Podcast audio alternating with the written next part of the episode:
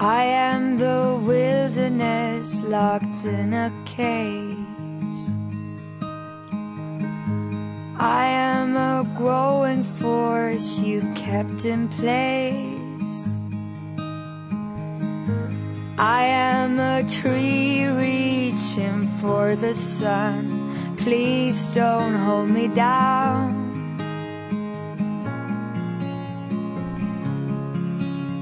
Please don't hold me down.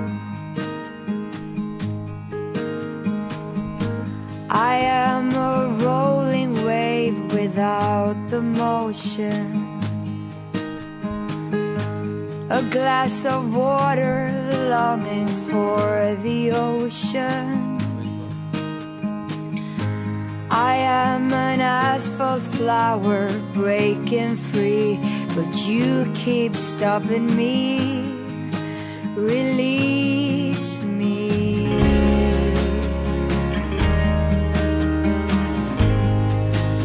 Release me. 哎，大家好，这里是八十度电台，呃，我是老聂，呃，还是常规的那个汽车的节目啊，两位那个主播，给大家打个招呼 呗，啊，我是保罗，大家好。没反应过来，嗯保罗这一下刚醒是吧？我是铆钉，大家好。嗯，然后我们这期还有一位朋友啊，是耀阳，给大家打个招呼，呃，八十度的听众朋友们，大家好啊、我是耀阳， 啊、非常荣幸啊、能够做客八十度电台，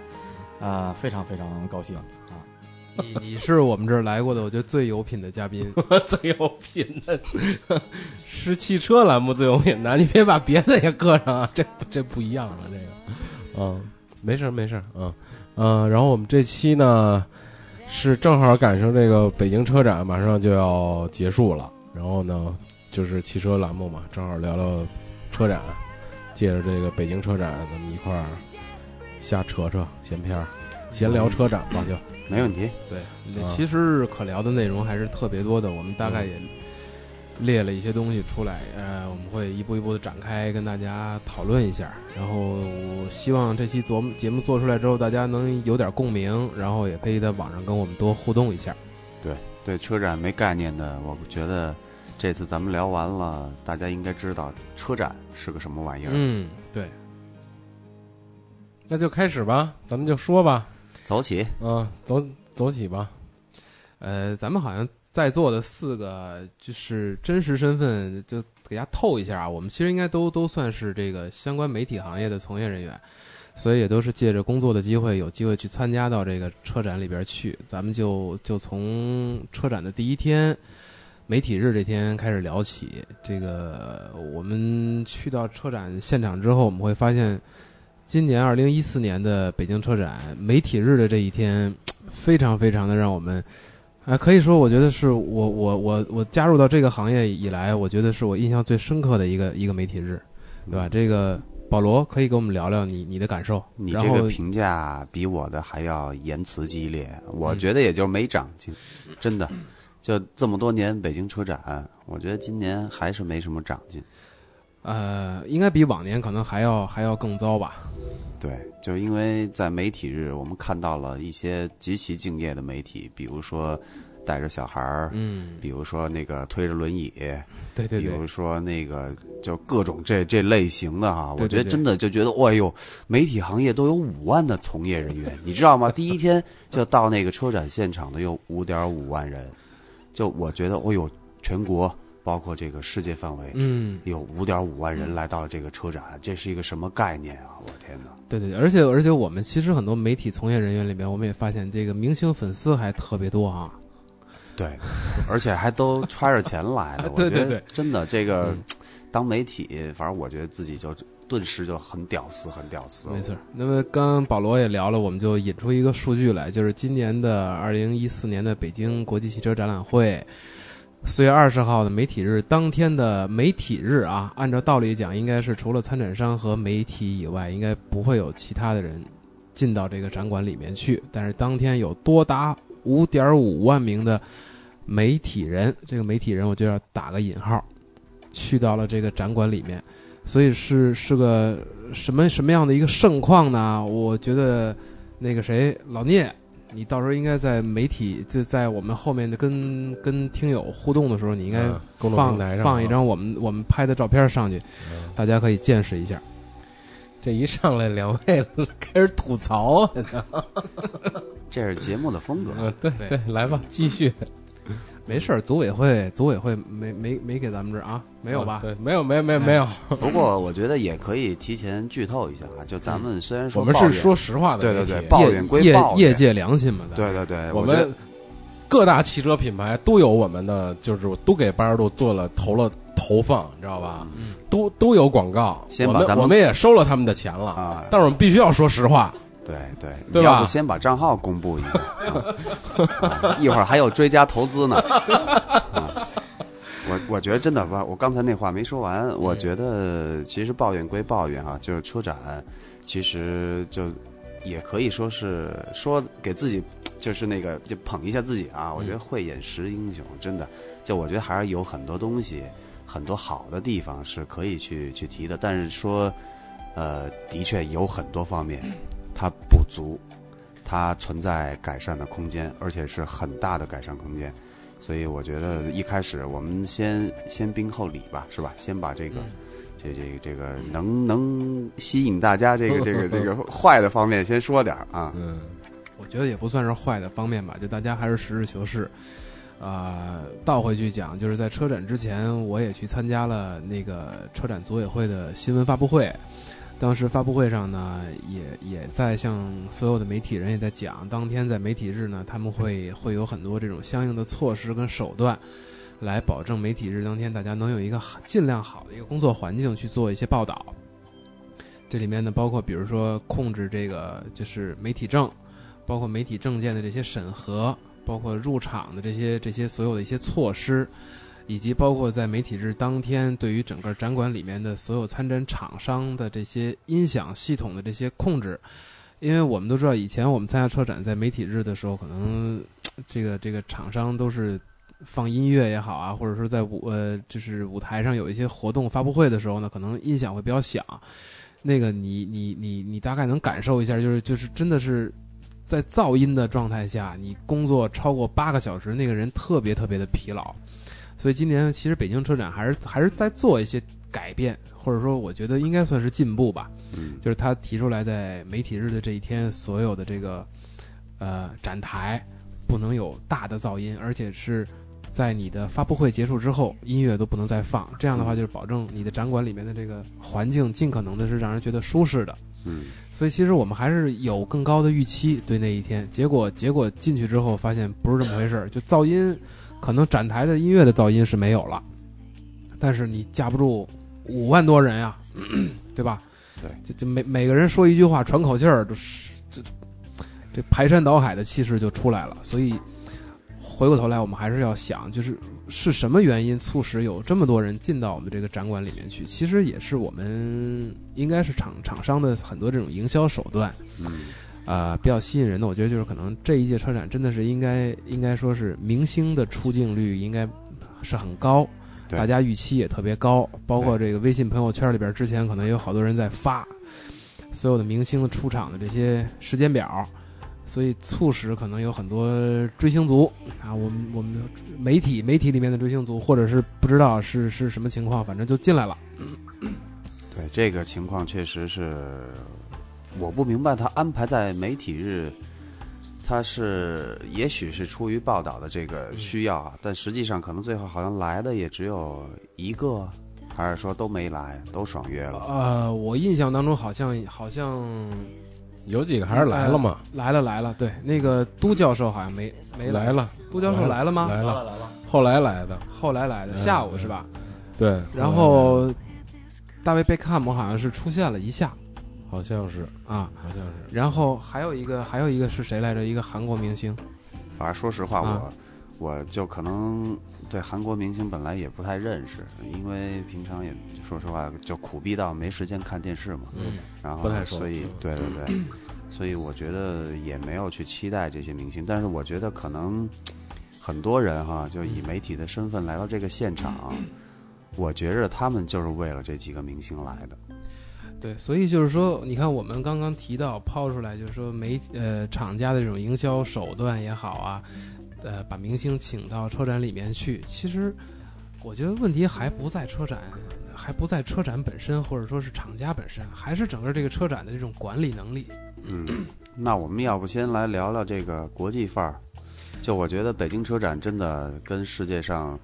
这些顶级车展其实已经是处于一个并肩的地位了，对，是吧？就是从厂商对于这个叫做什么展会 A A 级是吧？嗯对 A 级就展会重视程度来说，我觉得你看这次发布的新车，我这数据是反而得有小二百个，嗯，然后对就特别真的就是特别重要的这种新车，都得有一百零几个，所以这在一般的车展你是无法做到的，无法没媲错美，没的错。啊。但是，但是我们反过头来说，就是你的整个展会的这种实力也好，规模也好，已经到了国际 A 级展的这种水准。但是，管理，对，同时对你的展会的管理水准可能也提了更高的要求。对，先让让那个耀阳老师说一说吧。耀阳老师，这个第一天媒体日你什么感觉？其实刚才你们说的他这些现象， 咱们都有经历过，但是我觉得我能理解，就是媒体日为什么会涌进来这么多人，嗯你得琢磨他这个事儿，嗯啊，因为首先呢， 因为因为你下了一软件叫秘密是吧？对对对，没错没错，呃然，后秘密上告诉你，今天有五点五万人要去车展。说句题外话啊，秘密这个软件儿，我觉得太棒了，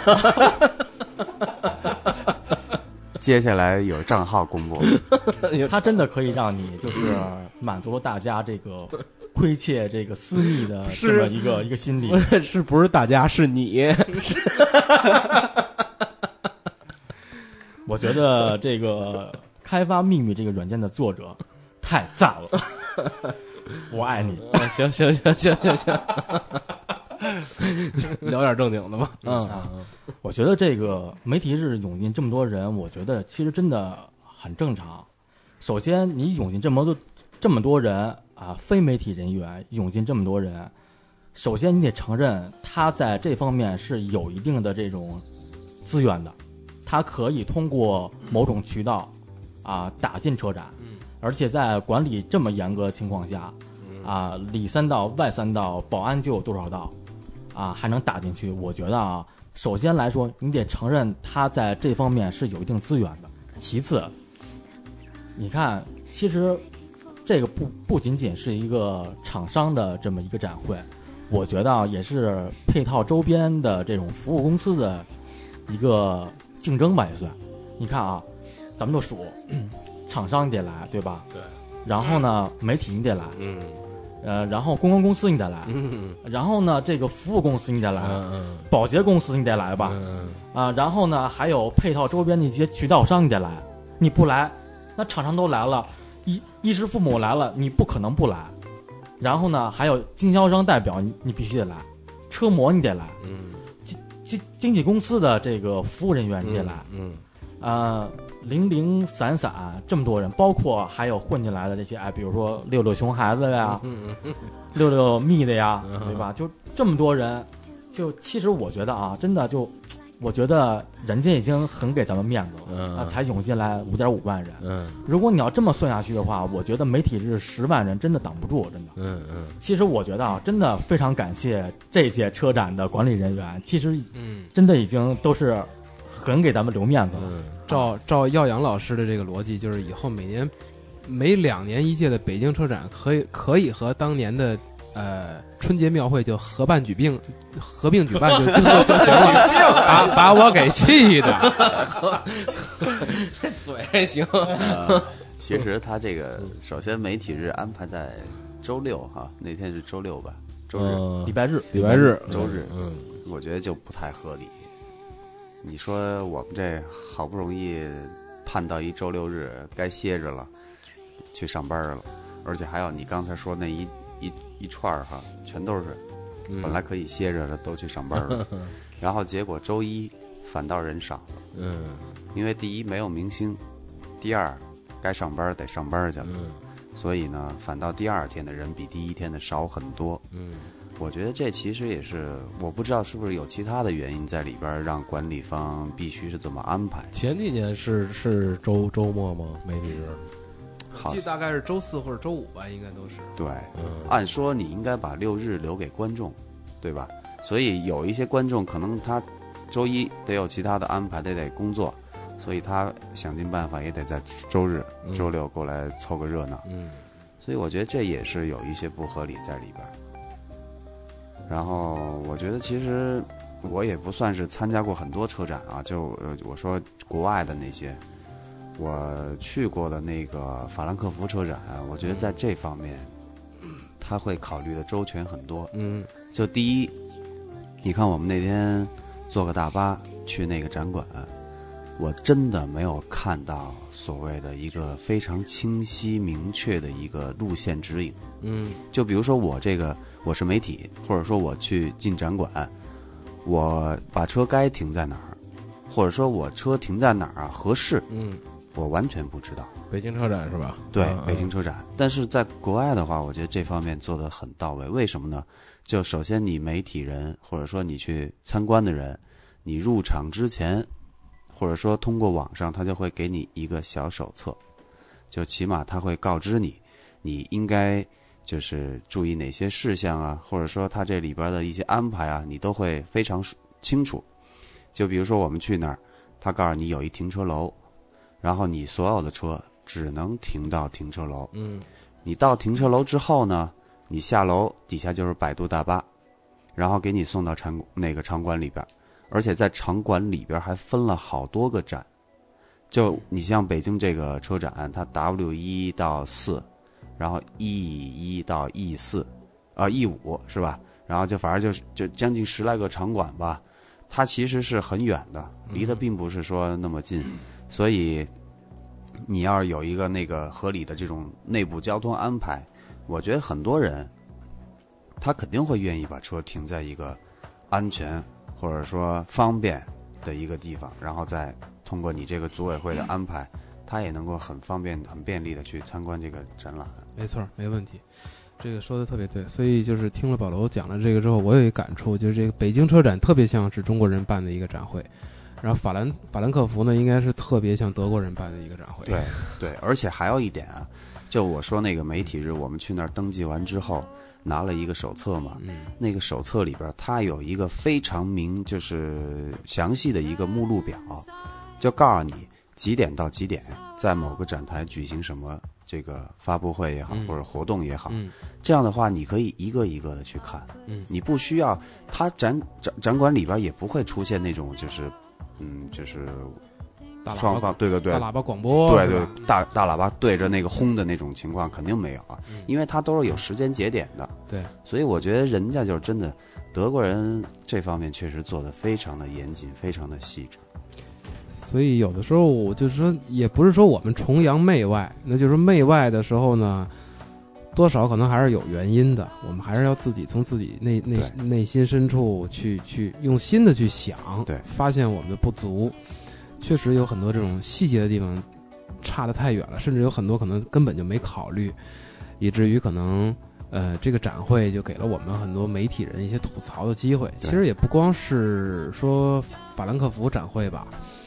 啊、因为我们国内也有上海，还有广州这种对这两个可能级别也很高的这种展会。其实从我的感受上来说，在很多方面做的也也比北京车展还是要更好。嗯，真的是起码在有一些方面，我觉得是值得北京那个组委会去学习的。而且是很多年，我们都就是说，我作为一北京人，我是觉得这个北京这个展会很多年都没有看到它去进步，去学习，哪怕是哪怕是我们国家的其他城市举办的这种对展会，都都没看到。这个这个这个让我其实很痛心。耀耀阳刚才一直在耀冲阳，你想说就冲说，对，你别憋着，我刚才听完保罗老师刚才讲冒冒这头个法兰克福这个事儿啊，我在想个问题：嗯你说要是德国也有十三亿人的话，你说他们的法兰克福车展会办成什么样？这个你们问题问的好，你你们有没有想过这个问题？ 嗯这个问题呢，你去有一个软件叫秘 密，我这里一再怎么重你申呀一啊， 说话，我怎么就想起那软件呢？嗯，就是秘密这你呀个作者太 好了，我爱啊你。给给个赞，给个 赞，你不用去反问这种，你就去，你就去，嗯我们就去假设一下，哎可分析一下以去分析一下，对，其实我觉得啊，就是因为我参加这个车展也有几年了，大概其从零六年出道啊，一直到现在，这么多年车展下来，我个人觉得北京车展其实真的已经进步很多了，你原来得有多烂呀？ 真的哎，其实已经很正规了，就是你你听听这用用词儿很正规了，已经。因为当年的时候，安保的程度真的就是当年零六零七啊嗯，零六零八年的时候，它的这个安保的程度，呃，真的不像今年的车展这么严格。啊，对，那时候好像还在老馆呢。嗯而且你要知道的是，零部件展都已经搬到老馆去了，哎就等于说，其实他已经给他们留了充充足的空间，嗯，已经给你留面子了。好， 谢谢啊，谢谢。你说的真的怀疑哎你是不你是收哎一收你他们收肥皂了了组委会多少钱呀？是不是有道理？这个事儿说的，我对先来试着回答你那个十三亿人来参观一个车展的问题哈。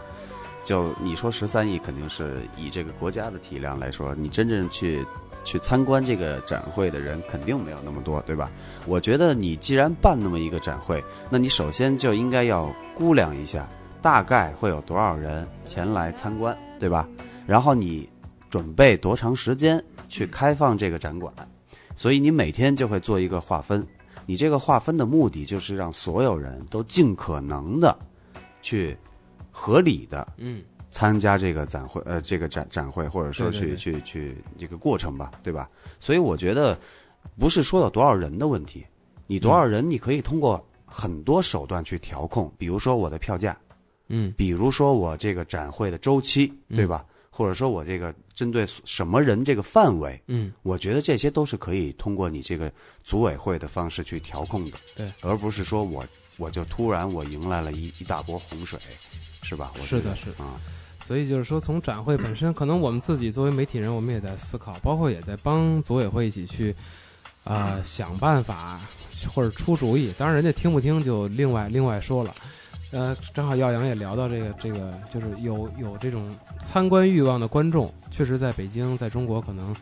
呃，这个人人群的基数会特别大。那么我们就在试想，你一个展一个展会所所所在的展馆，它的这个场地，我觉得容纳人容容纳这个观众的容量是有限的，一定是有一个很科学、很合理的一个容量。那么，是不是能够通过一种技术上的手段，或者说你你整个展会这种管理的手段去做一个限制？那么，如果说想参观的人又特别多，我们能不能通过延长展会的周期也好，或者说起或者说延长每天开馆的时间，对，来去做一些调整？其实我觉得不是不可以。包括有的时候我也在想，这个这个这个展这个展啊，呃，从从公众日开始，可能每天差不多是早上，应该是呃九点钟，九点钟到晚上五点，其实这个时间真的不算长。但是我可能也考虑到这个参展单位它的这种成本投入，其实我觉得完全可以把时间再拉长一点，比如到晚上八点钟，对，对吧？你你当你用这种手段去去尽可能的能够合理的屏蔽掉那些那些刚性的问题的时候，可能我们就会就会对展会组组织方、举办方，我们觉得可能会有一些这种新的新的认识，因为我们吐槽是因为我们没有看到这方面的这些变化和改变。刚才我也提到，像上海车展、广州车展也好，他们可能在这方面也在做尝试，也做做做改变，但是在很多这种呃，我觉得是政策性也好，或者说这种客观的因素去去去局限着你的这种呃灵活度的时候呢，那他可能会用一些这整个规章制度上的这种东西来来去控制，使得能够进到这个展馆里的人，他是能够去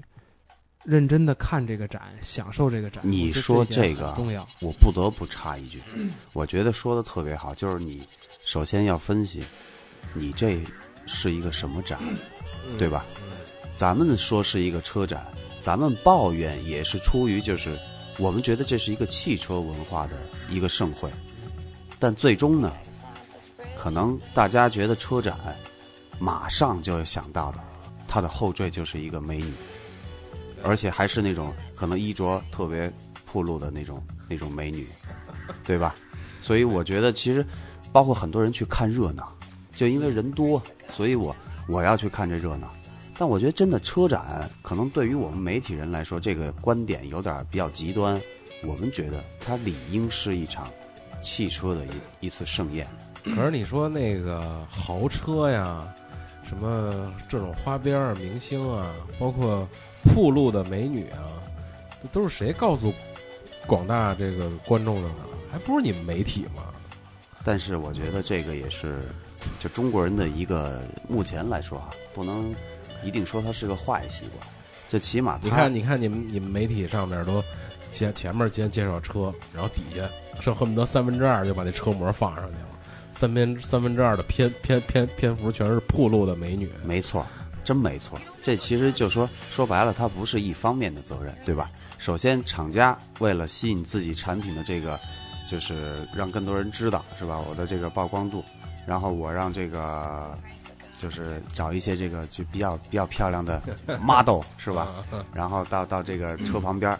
然后自然就有人去拍照啊，是吧？然后就增加了它这个品牌、它这个展台、它这个产品的这个这个知名度啊，对吧？对。然后媒体呢，也是觉得我曝光这个车之后，我再给你弄一些这个香车美女加一块儿的，然后你肯定有网友也喜欢看啊。然后还有一些论坛还发一些就是更加带劲的那、那那个是吧？啊那看的人就就就更多了。嗯，所以我觉得其实这其实是咱们有时候得反省的一个事儿，就真的汽车走到咱们身边已经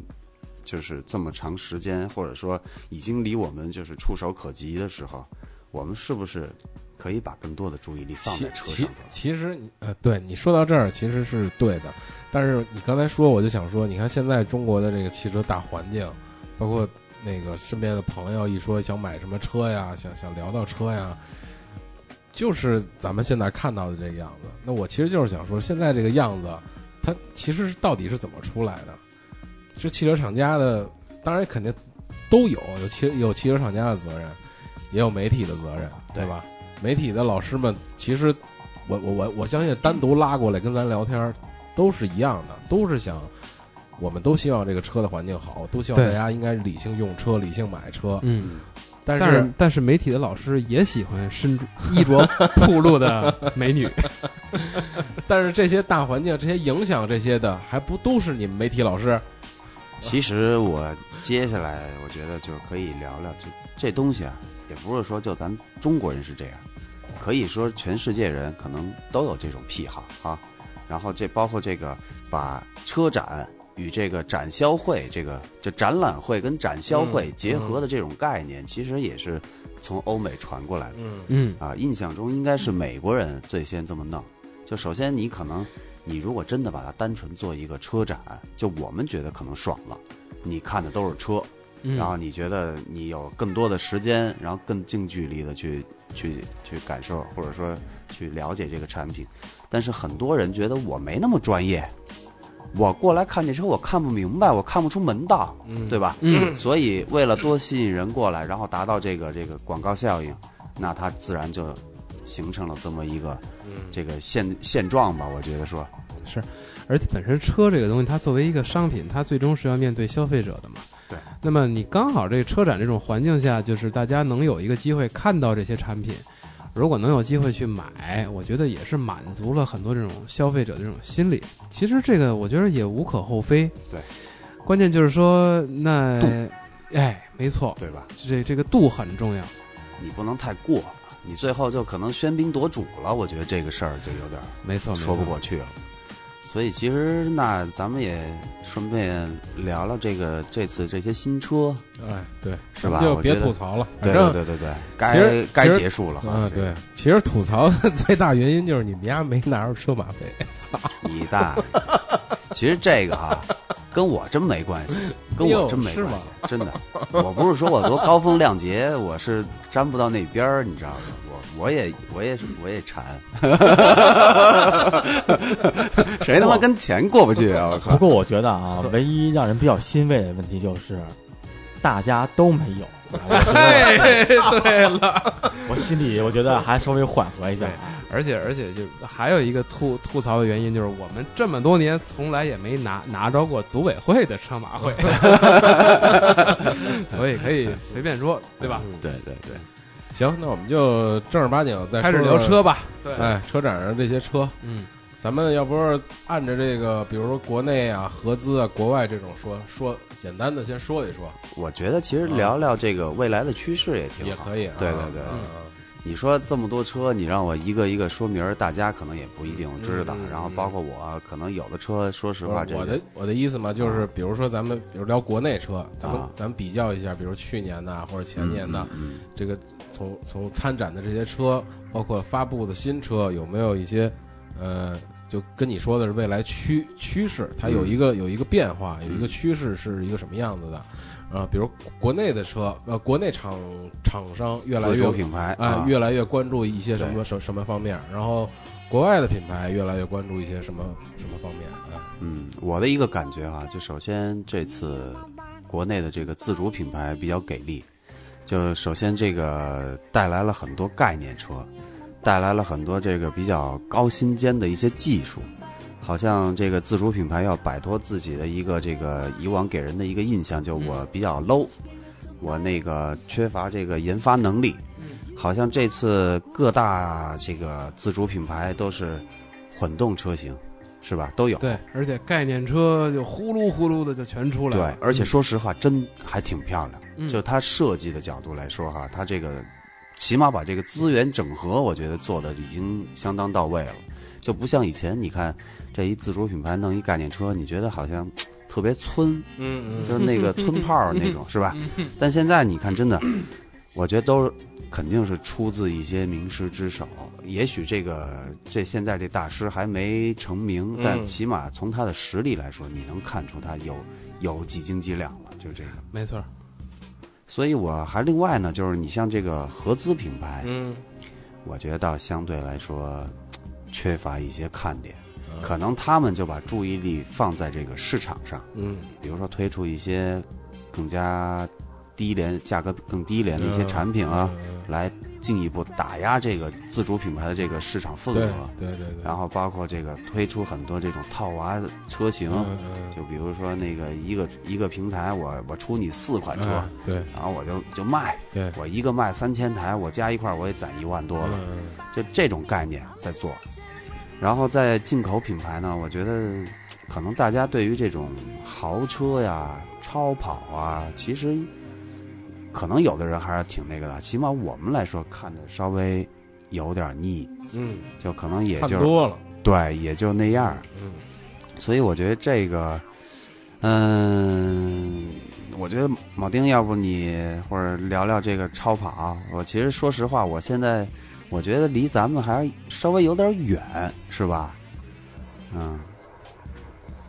超跑这次好像我们印象最深的应该是那个，呃，怎么了？喂，啊，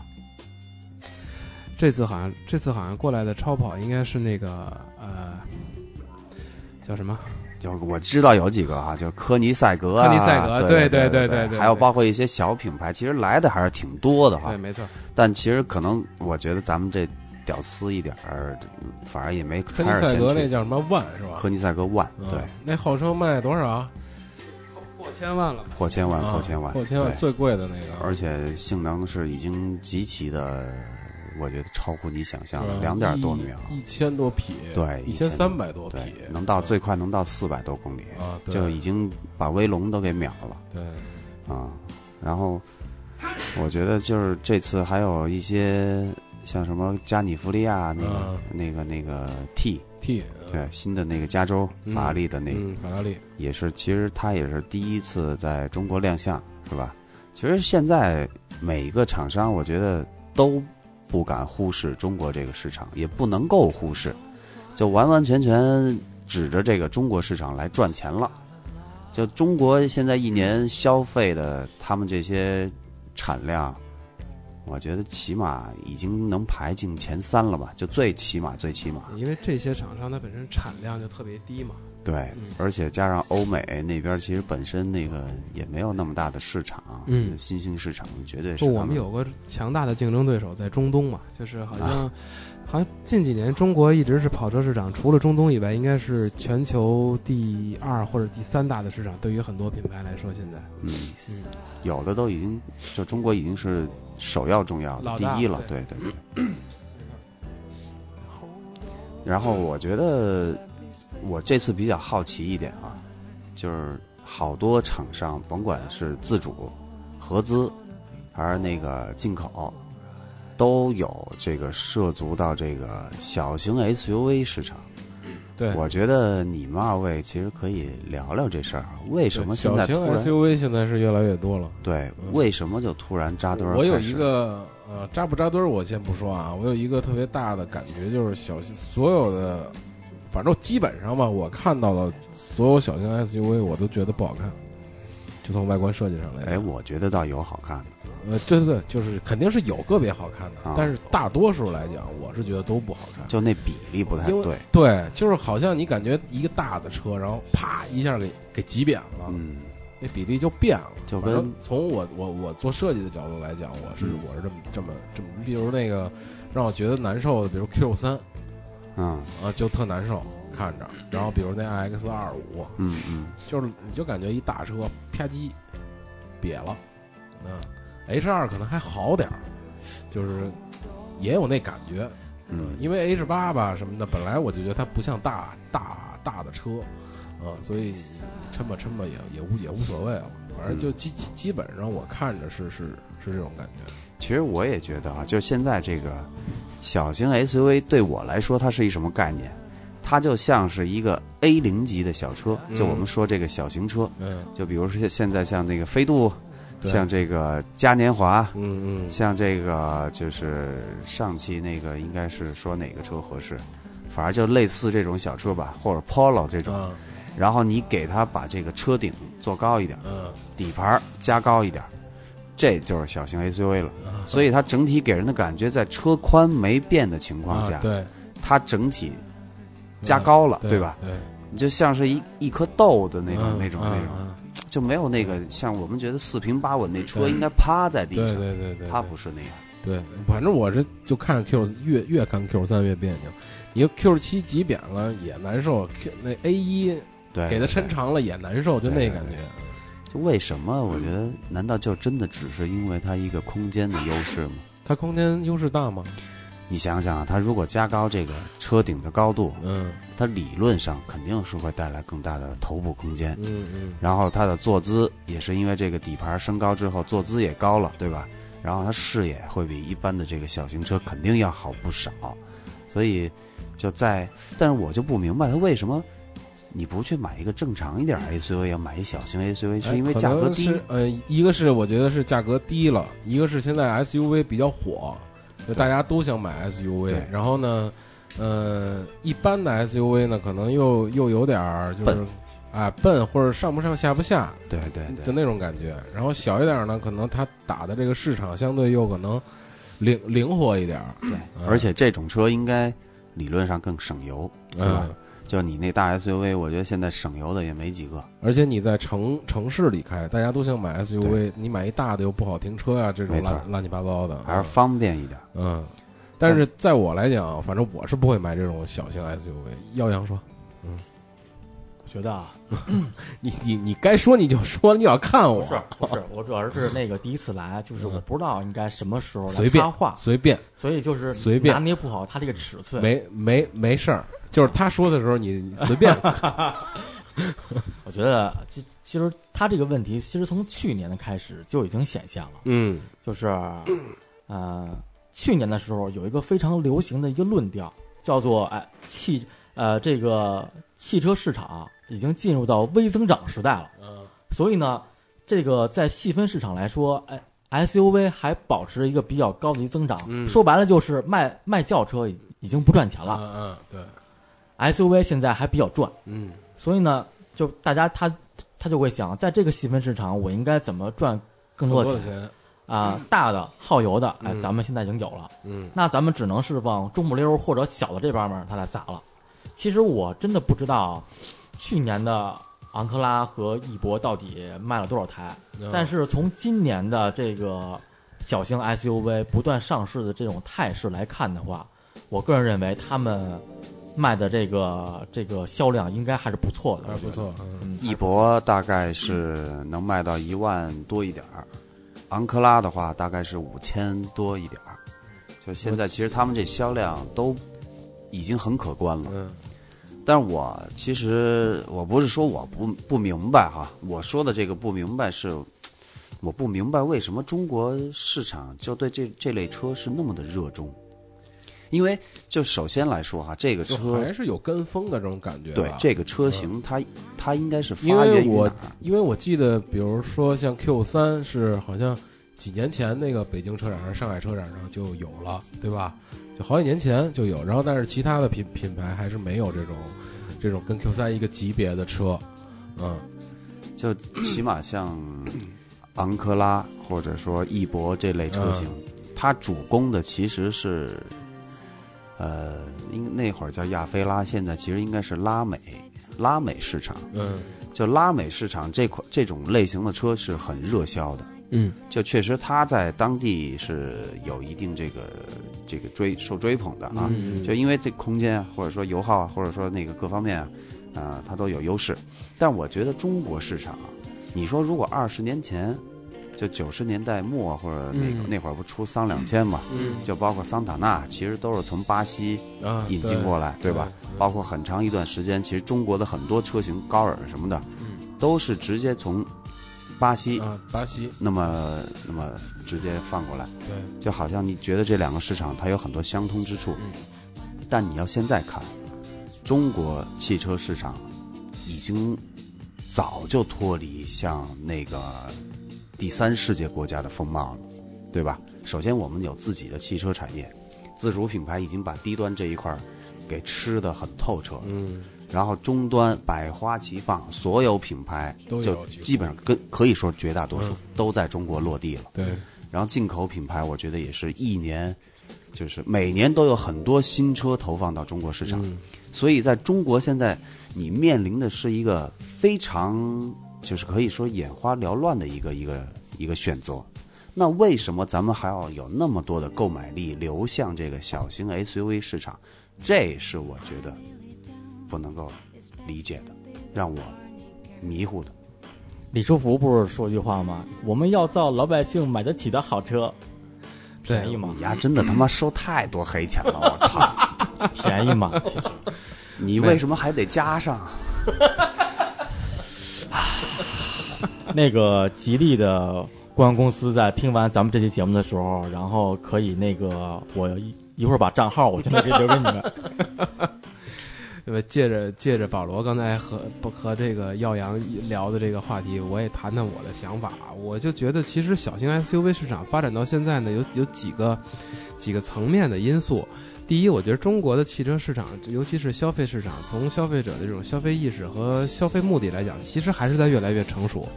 一定是在越来越成熟。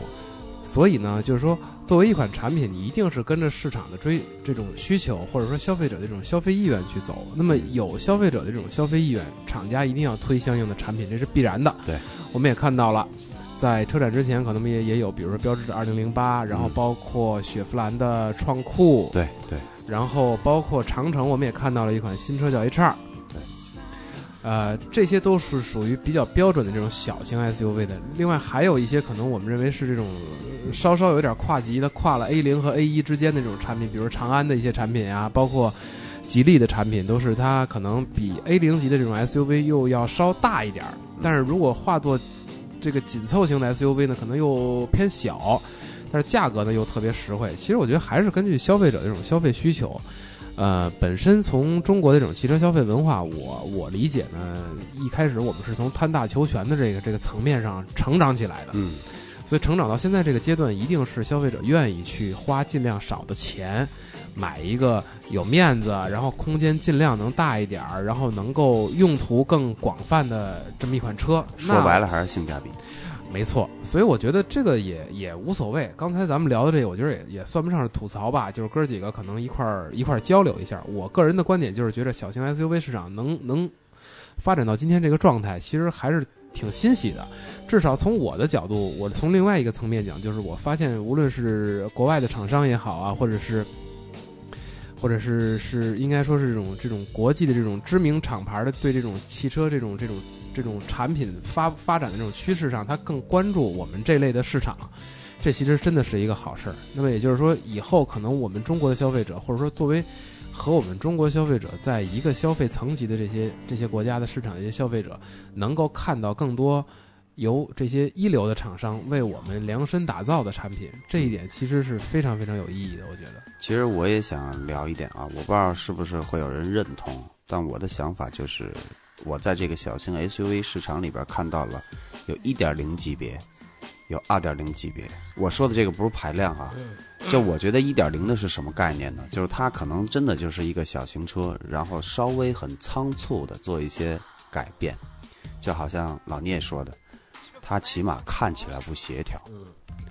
那什么是2.0的产品呢？2.0的，我觉得起码它是基于一个小型车的平台，来开发的，对嗯，它是重新的去设计的。它的理念可能源自于缩小一号的这种，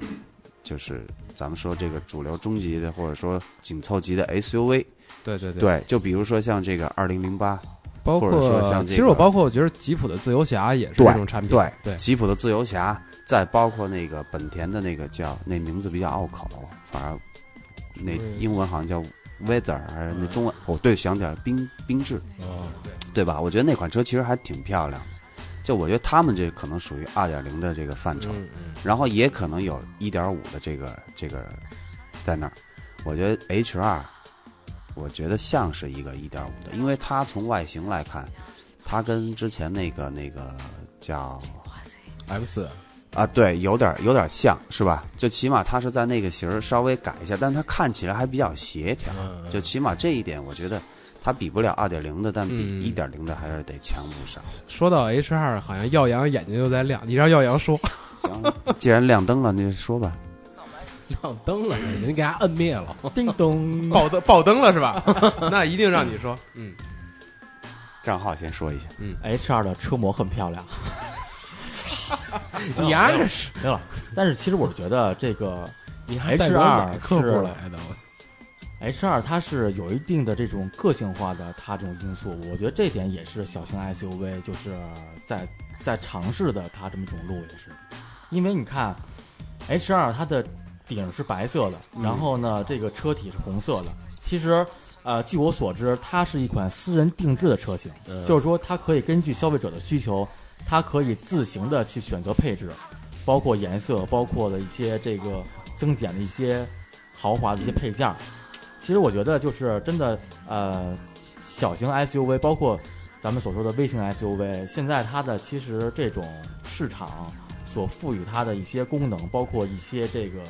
呃其他的一些呃，可以让更多消费者有更多的选择。啊、其实我觉得现在这块市场真的是不断在发展，不断在成熟。而且本身小型 SUV 其实对于中国消费者一点都不陌生，啊对吧？我们之前吉姆尼几吉姆尼，对我就想说，之前你看吉姆尼真的是挺火了一阵儿，对就它作为一个一个一个一个那个平台下的一个产品，但是它有很强大的功能。其实，呃，我觉得多少吉姆尼是一个符号化的一个产品，它就代表了我们对小型 SUV 这类产品的一种期待。但今天我还跟一哥们儿聊，我说为什么吉姆尼当年就没卖到这么火？就比如说这一月几千台、上万台，后来那哥们儿一语中的，说里边连个屁都没有。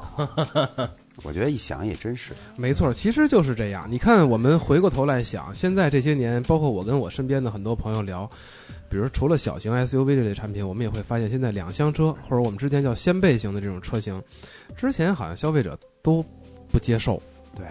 那到了现在，可能我发现我们身边的很多人，已经不仅仅是年轻年轻人，包括一些可能年纪稍大一点的人，但又不是不是很很像我们父母那种年龄的啊，嗯慢慢的也在越来越接纳这种两厢车的这种概念对。为什么？那其实，在之前两厢车其实有很多好的产品，当然老三样的那个时代我们就不提了。过后我们还还是能看到一些特别好的产品，比如对像菲亚特的派雷奥，对然后包括像高尔夫高尔夫，呃，我觉得高尔夫其实还都算是可能从从从性价比的角度上，或者从价格上还偏高。嗯，大众还有另外产产品，刚才你也讲的就是叫高尔，对对吧？其实都是我觉得是当时那个年代，大概我印象当中是七万块钱左右这个级别，性价比非常高的产品，但为什么也没卖起来呢？那为什么现在比如说我们差不多价格能到个十四五万左右的这类这个这个级别的，我们能数得出来的掀背车型，对吧？比如说像大众系列的产品，标然致后雪铁龙，然后标致雪铁龙也有，对，然后菲亚特也有对，然后我们看到日日日韩韩日韩系的现在都在有，全包括有对，包括 K 三的两厢版，对，然后这都在出来，而且现在就是说从市场的关注度和销量都越来越好。其实反推回来也是你刚才说那句话，当时那个年代的那个车真的里边连个屁都没有，嗯，天但宇是卖的多好， 但是你看， 对对对对对。但是我们看到现在，就是我们为什么？就是因为我们的我们的汽车消费市场发展到今天之后，我们的消费者的这种消费能力越来越强，而且呢，消费意愿越来越，我觉得越来越清晰。也就是说你，你这个市场整个被越来越细分，嗯，细分了之后，就是厂商实际上他愿意拿更多、更好的产品、更新的产品来接受这个市场的挑战。嗯，之前是因为这个市场整个从从整个板块上其实定位特别模糊，嗯，所以可能厂商也不知道要拿什么产品出来，嗯，那于是他可能就就只能是在大的这种区块里边，或者说这个这个这个。呃，市场这种层级里面去做一些筛选，比如两厢、三厢，然后不同的级别，仅此而已。嗯嗯但现在我们看到可能会越来越细，对吧？小车包括我们这次车展上也会看到有一些啊、小型车或者叫微型车，但是它也是向豪华、豪华性、豪华化的这种这种趋势去发展。宝马的、奥迪的，包括奔驰也出 A 级车，也有 A 四五，嗯，嗯我们也看到小钢炮，对吧？其实我要说一点啊，其实有一句话叫“分久必合，合久必分”。嗯，你看这个市场的细分，它可能终究有一天还是会被一个车型所所垄断啊。其实我觉得 SUV 的火热可能跟这个它是有关系的。就比如说，你像那天我闲着没事儿，我也想，我说这以后如果说那个就是车已经是一个交通工具，它不是就可能其他方面的那个属性被弱化之后，那它会是一个什么样的？当我想到这儿，我觉得那就是 SUV 啊。首先通过力也强，你虽然说你在城市里边天天待着，但你保不齐哪天你要涉水，嗯，你也要越过马路牙子，嗯是吧？你出去玩儿，你也保不齐可能就你要上个土坡，嗯，你还是有那种就是险峻的地儿，你需要用四驱去克服。但是呢，你还需要空间，你还需要能够舒适的做人，所以我觉得 SUV 确实在这方面它是有优势的。就我觉得，如果将来这个车型，我觉得真有可能就是就是一个类似于 MPV 那个大小的 SUV。或者说，其实我真的有的时候也在思考，包括前些年因为有跨界嘛，跨界这个这个风风潮，我就在想未来的这种汽车发展趋势，呃，可能真的是越来越向 SUV 这类的车型去靠拢。嗯，就是可能很难你用一个很很直观的这种这种呃标准去描述它到底是一个轿车还是一个 SUV，因为它们的功能会越来越融合。对对对对嗯对。而且你刚说到这未来，其实在这次车展上，我觉得作为媒体，我们关注的可能就是一些概念车，一些概念车所附加的一些新概，就是新的技术吧。嗯然后包括一些可能品牌自主的也有，合资的也有推出的一些这个新产品，其中就包括混合动力，对吧？我觉得混合动力可能就是未来五年的一个、嗯一个潮流。可能就是 SUV 加混合动力。对，对，你看，比如像这些大的品牌，超以前做超跑的都会做 SUV，对对对对吧？对对对然后，然后，而且现在做了 SUV，比如像那种大型的 SUV，全全尺寸的也会嗯出嗯混合动力版，对对吧？而且你看现在都这是这个种趋势对混合动力，从世界这个现在最顶级的 F 一，已经开始用混合动力，嗯对是吧？？对，起码它能量回收啊，各方面它这个这个效能，它在提升内燃机的一个效能。嗯然后另外你看这些，呃，目前一线的一些超跑啊，嗯像保时捷那个九幺八，嗯迈凯伦那个 P One， ，P one ，P one 都是这种概念嗯。因为你如果光以内燃机的这个角度，你已经很难实现一个数据上的大的突破。对对，你只有依靠就是这个电的发展，嗯对吧？一个是电能，一个是电子这个电控技术，对这些方面的发展，你才可以把你这个性能提升到另外一个台阶。再之，现在这个混合动力的这个量产车民用版的嗯，自主的已经有了吧？荣威有了，中威，然后比亚迪有了比，亚迪，啊，我觉得这些其实就就国内来说的话，其实给咱也算是长点脸也好，怎么怎么着也好，反正确实这是已已经是一个绝对可以肯定的一个一个趋势了。另外还有一点就是无人驾驶，啊，是吧？我觉得这个其实可能时间会稍微长一点，嗯十年、十五年，你这个这个是说实话，现在技术上的这个这个突破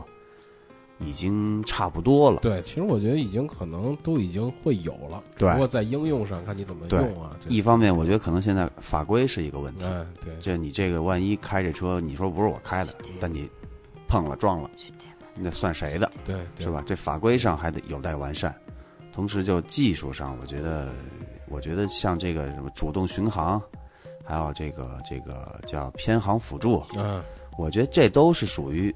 实现无人驾驶的一个就是阶段性的一个目标，嗯是吧？嗯我一步一步，我从这儿，我先实现偏那个偏航辅助，嗯，然后我再到 ACC 嗯那个 ACC 主动巡航，嗯对预碰撞，嗯什么？你有这些之后，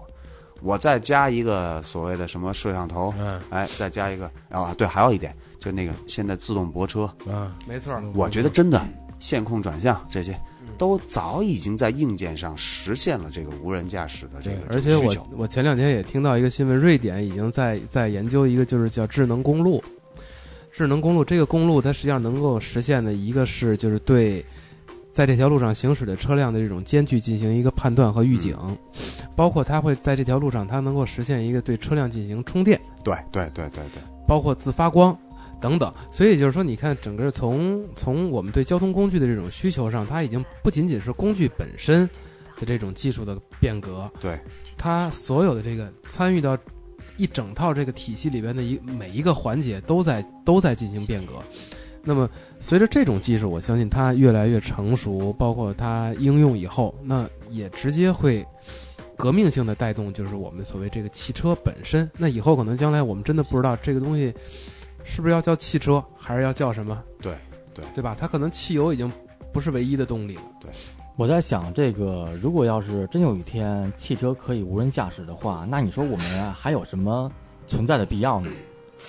我你可以，你可以，你可以在车上干其他的事儿啊 ，你可以看秘密啊。，对你比如。你低着头看秘密，车在前面开，我操，什么感觉呀？，对你车震就不用停车了，闹了，真是。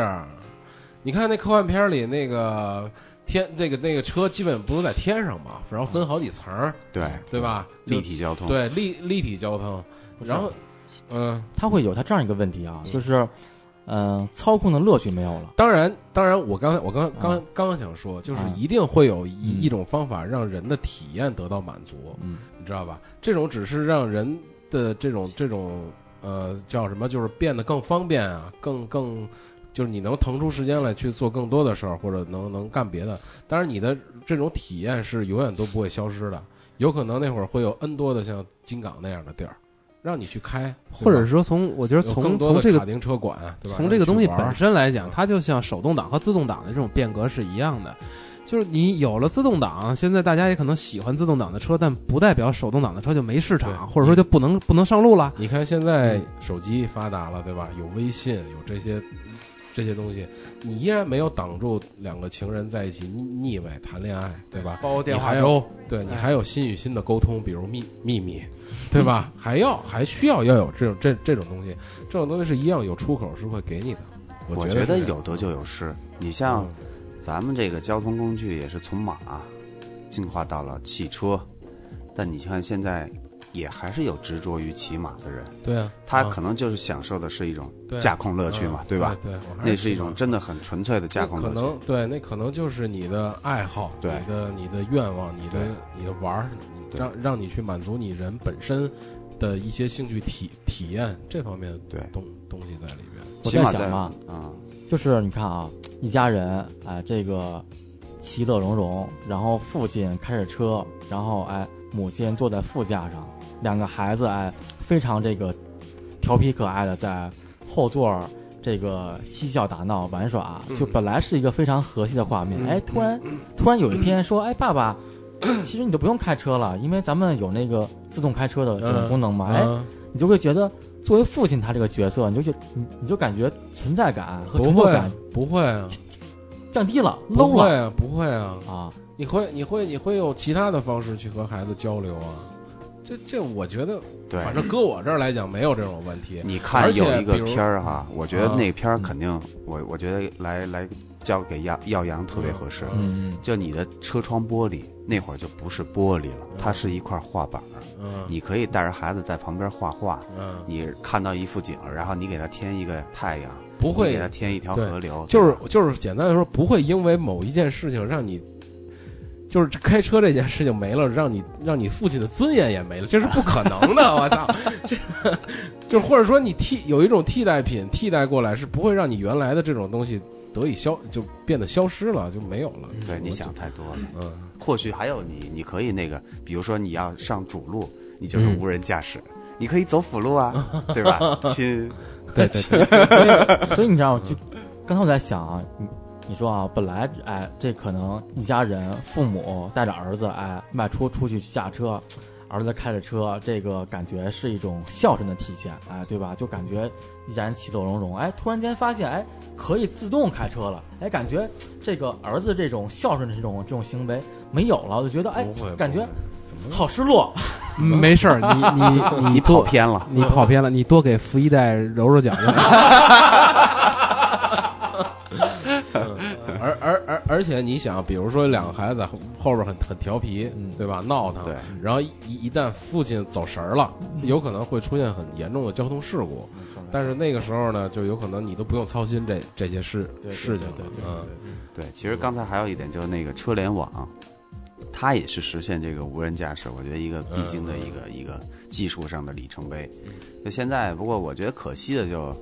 在这个这个这次北京车展上没看见那叫 CarPlay 是吧？对吧？嗯，虽然 CarPlay 还不能严格意义上的说，还不能算是一套车联网的系统，它只能像是一个车内的这个电子交嗯互系对统交互对啊。嗯所以，但其实我咱们每个人这个手机，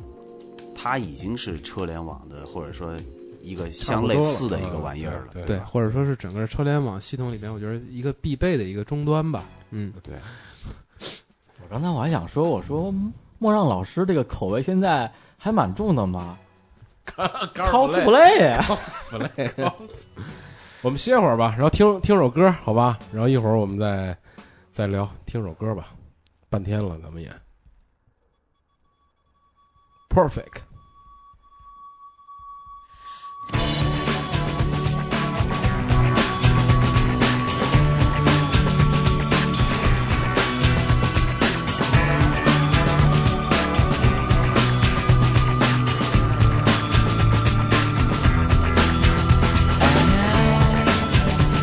We're just like old friends.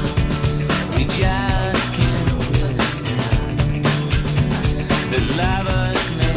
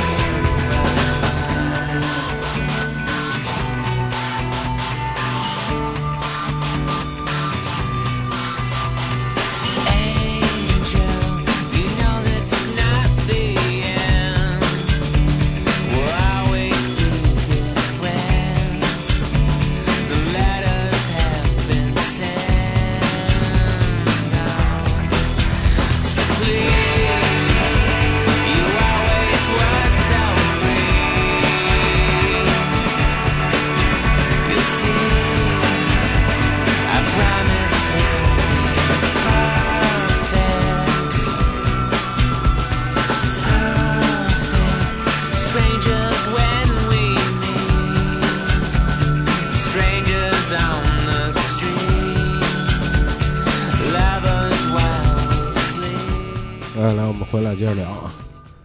呃，刚才扯了半天正经的，我们扯点不正经的吧。 前面太闷了啊。两位老师发表了很多这个成他妈论坛形式了， 业内论坛，我操！见谅见谅。嗯，嗯，其实我们也不喜欢这种形式，我也憋半天了，开始吧，我都等不到了。哎，我说一个闲篇儿啊，那个，呃，你们就是看这车展每个展台嘛，布置的，你们喜欢哪个品牌的展台吗？这个我还真得跳过，因为我就没怎么进去，啊因为我一直跟外边儿，我跟我们那个自己的展台上待着，啊然后抽空跟里边稍微溜达了一圈儿，也是找几个就概念车啊什么的，稍微看几眼，也没有太太去在意这些，所以我觉得几位可以随意插入啊。呃，我是特别喜欢那个，反正每年啊，我都特别喜欢 MINI 那展台。我是觉得就，就从设计上，嗯从那个展台布置上，从那个视觉传达上都很到位的，就是跟它的车的呃调性品，对对，品牌文化呀这种东西都特特别的好。嗯，那我包括就它的互动啊那我得提提那个他对面那个那个菲亚特啊是吧？那那几台五百我真挺喜欢的，嗯，但是那个调调、那个展台布置，我是觉得没有体现出，而且我发现他那个传单的那个感觉也做的不是特别好，就传没单对他有一个印的那个发的那个啊，那个那个册子嘛，那就我他还那真个没他看那个宣他那个宣宣传册，就让我感觉那个车变 low 了，意大利人嘛，嗯。是那样，但是意大利人，法拉利也是意大利人，好吗？对，都是一个集团嗯的。但是我反而比较喜欢他那个复古版，真的，我觉得看着还有车点是意思车是对对不对错，车是不错嗯聊吧。我最喜欢的其实就是有车马费的展台，呃偏可是今年没有车马费之后呢，哎，你我就哪觉个得你就哪个都不喜欢了。我觉得其实我比较喜欢这种有赠品的站台，就是对于观众来说啊，喜欢有赠品。哪个哪个肃有清作媒品体行业啊，哎肃清媒体不不行不哦业，不，哦就是那个站在这个观众的这种角度，其实你知道，就是作为媒体从从业人员来说，谈车展其实是一件很恐惧的事儿，嗯因为你会有好多吐槽，会有好多不满，会有好多就是想骂的东西。但是我觉得啊，就是如果你站在一个观众的角度去看这次车展的时候，哎，我觉得可能啊、高大上的这种设计展台就不用再提了，就是国际展台都是非常高端大气的。但是我觉得啊，啊、有赠品的展台更实惠，更可以引起观众的这种这种这种关注。哪哎、个？你就比如说啊哪个哪个就是送啊？嗯，这些年咱就都甭说了，因为年年总是去干活嘛，其实也没有什么这个时间去关注。但是我记得，呃，前些年的时候，江淮喜欢送雨伞，北京现代喜欢送笔记本儿，然后这个还有一个叫讴歌展台喜欢送 U 盘，这些都是这个前些年，大概其实就是零六零七年的时候，就是这些这展台们就是比较喜闻乐见的，就是一些赠 品。这也是为什么那些大妈呀、大婶啊，乐意去展台去去对，去车展上有这么去几有这么几样人啊，一个是这个大大妈对，嗯阿姨嗯，啊，拎了 N 多的袋子，然后嗯袋子里为着这 N- 还打架 N 多呢啊，对。嗯你给你给讲讲那 个， 我给你讲一个啊，没关系，这个也不怕，我没收他们钱啊。呃，福福特的展台， 福特展台其实做的就是说从，从领取这个产品资料这个角度还挺规范的，弄弄个弄个警戒线，然后大家排队啊，我觉得挺好。然后大家就排队，我正好是转到福特展台的时候呢，一大妈从从展台的服务员手里面拿的媒体资料，拿了一袋儿，然后刚要走，这个小姑娘呢就从底下拿出另外一个袋儿要给大妈后边这个大姐，结果大妈就很自觉的啪又给拿过来了，就就刹那间就领了两袋儿了啊。然后呢，小姑娘也很无奈，又拿出一袋儿来准备给后边这个大姐，大妈就又要拿，后边这个大姐就不干了，哎，你干嘛呢？有完没完了？大妈说：“哎，你等会儿，等会儿，那谁谁谁，快来快来，你赶紧再再再领一个，这还能再领一个。”于是乎，这个展台里边的这小姑娘呢都没怎么着，这个大妈和她排后边这这大姐，还有这大妈的一个好姐妹，另外一个大妈，仨人就干起来了。 我当时看完之后我就疯了。我觉得我们这都是等着被收编的节奏啊！一就个先说好多品牌，然后说好多恶事儿，一个赶紧把我嗯们都收编了 吧！对对对对，嗯，然啊后还有一类人呢，就是这个我我我看到的啊，就是怪叔叔，对穿的特别正，你说 你吗？我穿的不正 经，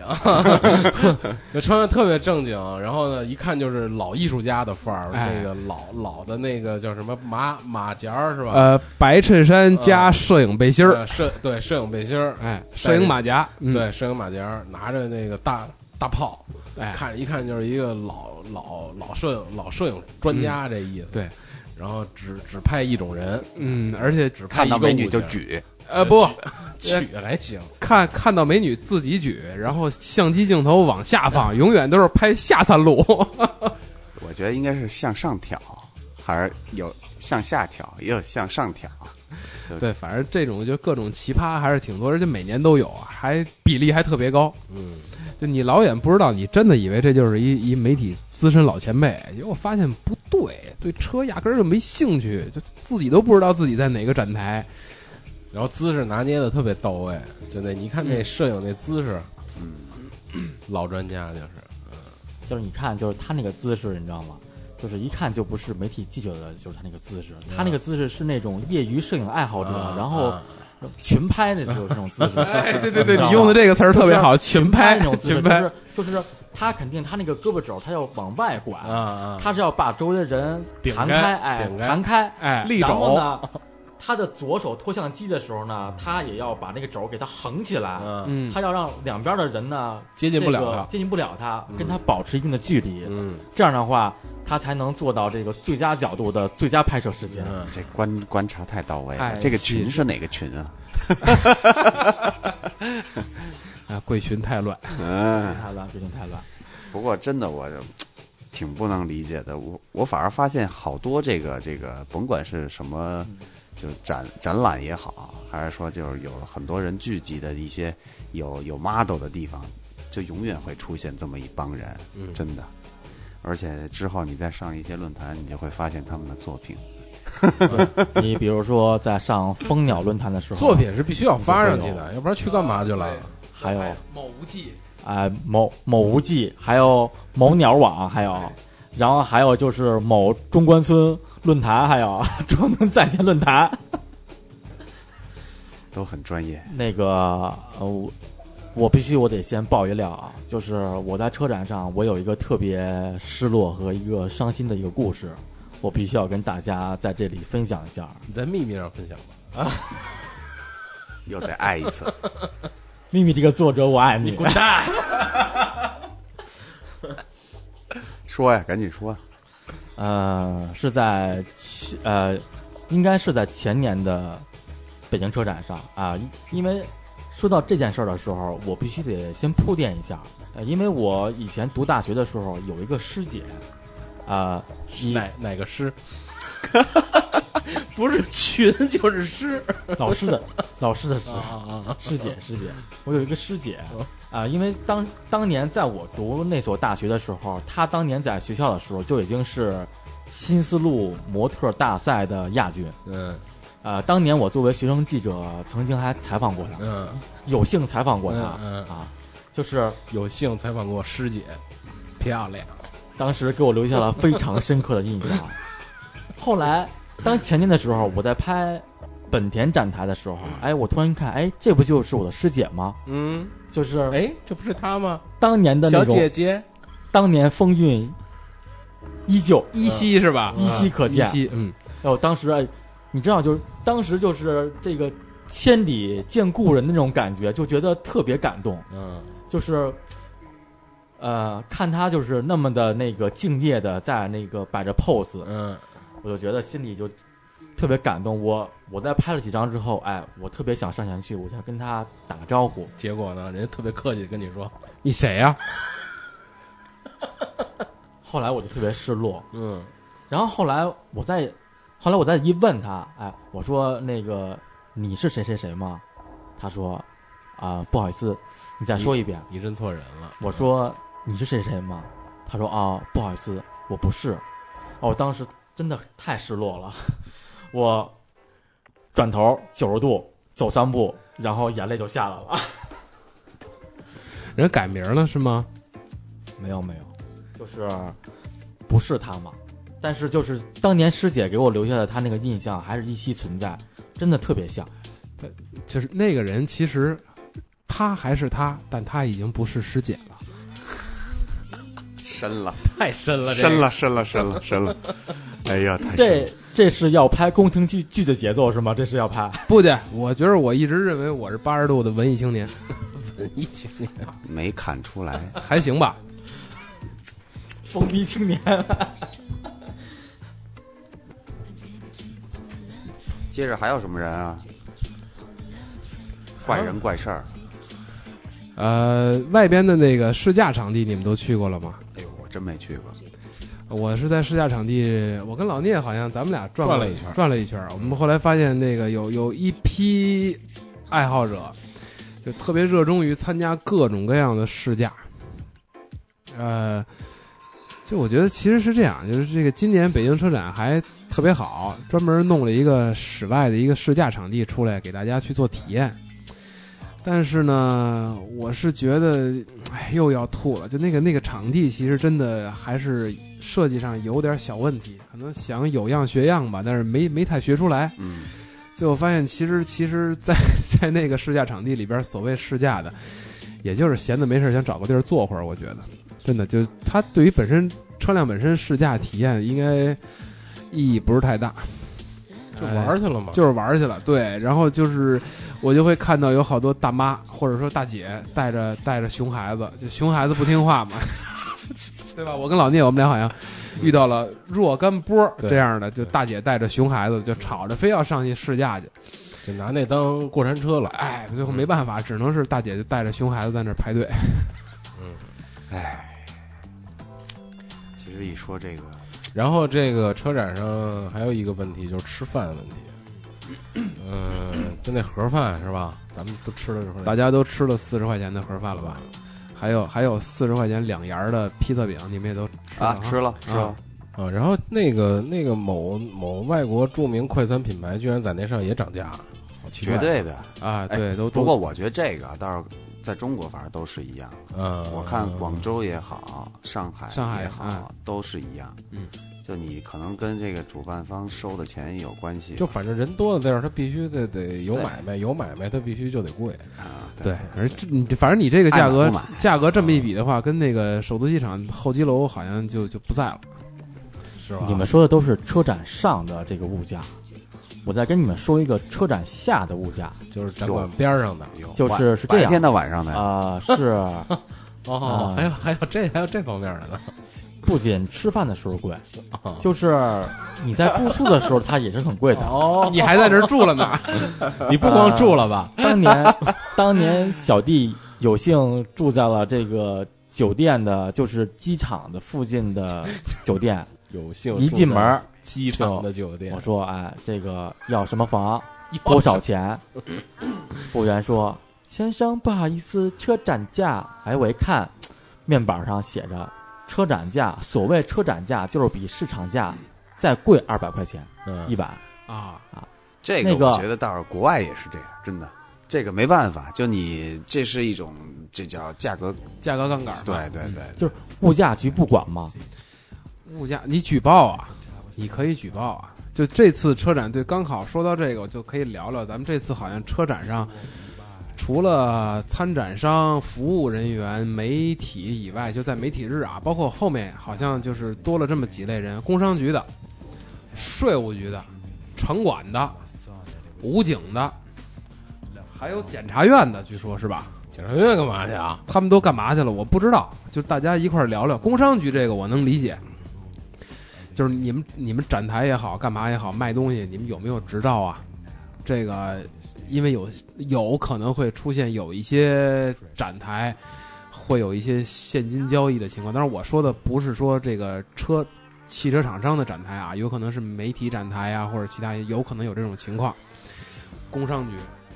完了还有检察院，这检察院是是干嘛的？还有城管，城管都管到这里边来了。我就说，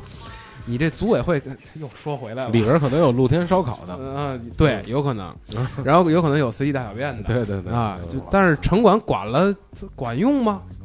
嗯啊，没没没见着管住他们呀，反正该让我看见的还都看见了，包括那个路边停车，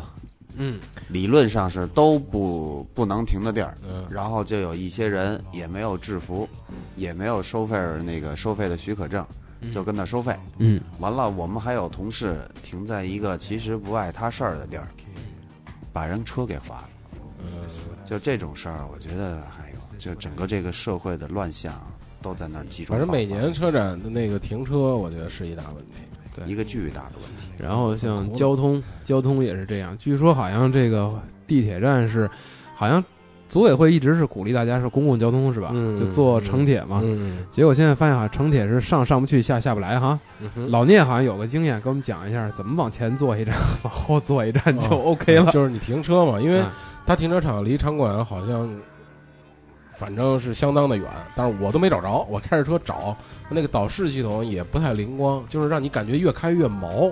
就这这再开就停车罗场罗到底马湖了是吧？？对这停车场到底在哪儿啊？怎么离场馆这么远啊？就在那儿，基本哦上就是你走到这儿，他就说不让你走了，然后你接着找，啊，对，而不是说你明确一个地儿，你直接往那儿开。然后呢，然后我就也算耍鸡贼吧，也算小聪明吧。其实可能，嗯，有经验的人都都会有，就是城铁那站、国展那一站人人会非常的多，然后你就在城铁的前一站，就国展那一站前一站或者或者后一站都可以。它那个下边是有一个免费的大的停车场，你把车停在那儿，然后坐一站城铁就 OK 了，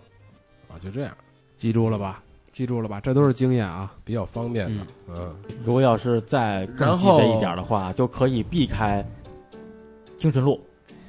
还有一个，我觉得啊，得京说的，顺路、什么高速路，你都对，可以避得就是开你可以比如说在呃那个那叫南法院还是叫，反正就是你最稳妥。如果你要是从北边儿来来国展的话，你最好就把车停在凤博城铁站嗯边儿上，就有一个这个免费的哎，停车道。对对嗯对。啊，你就停下来，然后你坐城铁来就 OK 了。然后他那个经过，就是他那有一个指引，告诉你停车场在哪儿，然后你经过那条路会有无数的，可能是黄黄牛党啊，他是贩卖，他不是卖车卖车对对车展票，他是卖那个证儿，停车证儿停车证，嗯啊。但那停车证儿到底能不能用？因为为什么我说能不能用呢？就是那一溜儿全是卖证儿的，但是那一溜儿边上还站了一排警察。警警察不管黄牛，黄牛不怕警察。对我刚才就想说，你咱是们敢缺不敢买啊？对，我们就缺了一个这个这个角色啊，就是没聊黄牛。我靠，这真的，嗯对，不是现在黄牛已经不怎么倒票嗯了，就那个火车票那些，他们已经没辙了。嗯但车展这个，哎呦，他们可算是逮着机会了。对，就是我其乐融融嘛，就其乐融是融，共建和谐和谐社嘛，会没错儿，都有你我的一份贡献嘛。就我一大哥那天就跟我打电话说想去车展溜溜，然后我刚才就跟他，呃，我那会儿就跟他们说，我说那个你千万不要开车到那个展馆附近，我说你开到城铁前一站后一站，然后你再搭一个城铁过来，这样离场馆也近，然后也方便。他听我的，哎，没事儿，没堵着。然后后来呢，尽管就被一堆黄牛就围着了。嗯就说：“哎，您看车展吗？”那个就就问，然后一一说那价格还特便宜，就票都是真票，也都是那个就是就正正规规的那种嗯啊，就不是说什么收的那个媒体证儿啊那些，就确实都是那个那个票，比那个市场价好像就相当于五折六折，嗯也就这样。反正我就我就不明白他这个是怎么造成的。你像我觉得在广州，好像你买票是得有照片儿的，是吧？就起码媒体这儿，你是必须得有照片儿，有照片儿然后你进门儿还得第一天得先录一个你的那个头像，头像对然。后第二天你如果不是这人儿，你肯定还进不去。对，而且包括这次的这次的门票也好啊，或者是我们不知道它是什么东西啊，没没考证。但是呢，在淘宝上我们也已经都看到了，这个叫叫媒体日和专业观众专业日，对，管管叫怎怎么怎么怎么说，应该是管带进去。就它好像不是票，但是我能给你弄进去，啊然后就就是呃，好像说媒体日当天有明星在的时候，最高已经炒到了近千块。啊，嗯一次，进门一次。天哪！后面的专业观众日大概是可能是一百块，所以我们要嗯治理车展的时候，头几天先把淘宝网这个功能先给它封杀。但我就说这管理职能部门的这些大大壳帽都进管里边了，这外边的事儿他合着一点没管，就该怎么着怎么着。他弄不们好就他们这帮人带的。啊，那那就不好说了这事儿。我说了两个变化啊，我觉得虽然这个可能这个公务员们都进来了，但是我觉得其实他们进来之后有两个变化，我觉得我不得不提一下啊，给我最深的感受就是镜头不丢了，就是你往年可能你会担心，哎，拧头党要拧你的头，所以你肯定你要把你的包要往前背，嗯，然后你的头呢，你还要捂住你的头，然后去慢慢走，对吧？今年呢，给我的感受就是，哎，拧头党好像不那么猖獗了，哎，嗯便衣叔叔其实在里边起的作用，我觉得还是蛮大的。对，好像对还咱们这点一定要这个得让赞一下。对抓对抓了抓了抓了了几个抓了是哎吧？抓了，这个一定要肯定。对没错儿。我觉得还有一点，我觉得非常重要啊。我觉得也是本次北京车展，我觉得最成功的一点，就是咱们该肯定还是要肯定，就是金秀贤他这个事件，这个这个取消门事件，我觉得真的是体现了这个咱们北京市的公安的这个部门儿这个随机应变，然后这个这个呃见风啊、不是， 嗨，这个随机应变这个处理管理能力的他这么种体现，真的非常到位。刚才你看那个你词看儿你看用的可能是对的， 这没收钱嘴就瓢，嗨，这事儿闹 的，你说的这两件事是为了让我们八十六继续办下去是吧？ 嗯这没错嘛。我谢谢你啊，哎，真的，我觉得，哎，真的就是你在那个时候 啊，如果要是真的发生踩踏事件的话，我觉得这个车展就不用再办了。那我理解是这样，就是因为啊、当时可能是展馆里的人确实太多了， 所以公安部门可能就专门找人在路上堵堵堵堵的，最后就是金秀贤因因为交通拥堵不不能来到现场，对吧？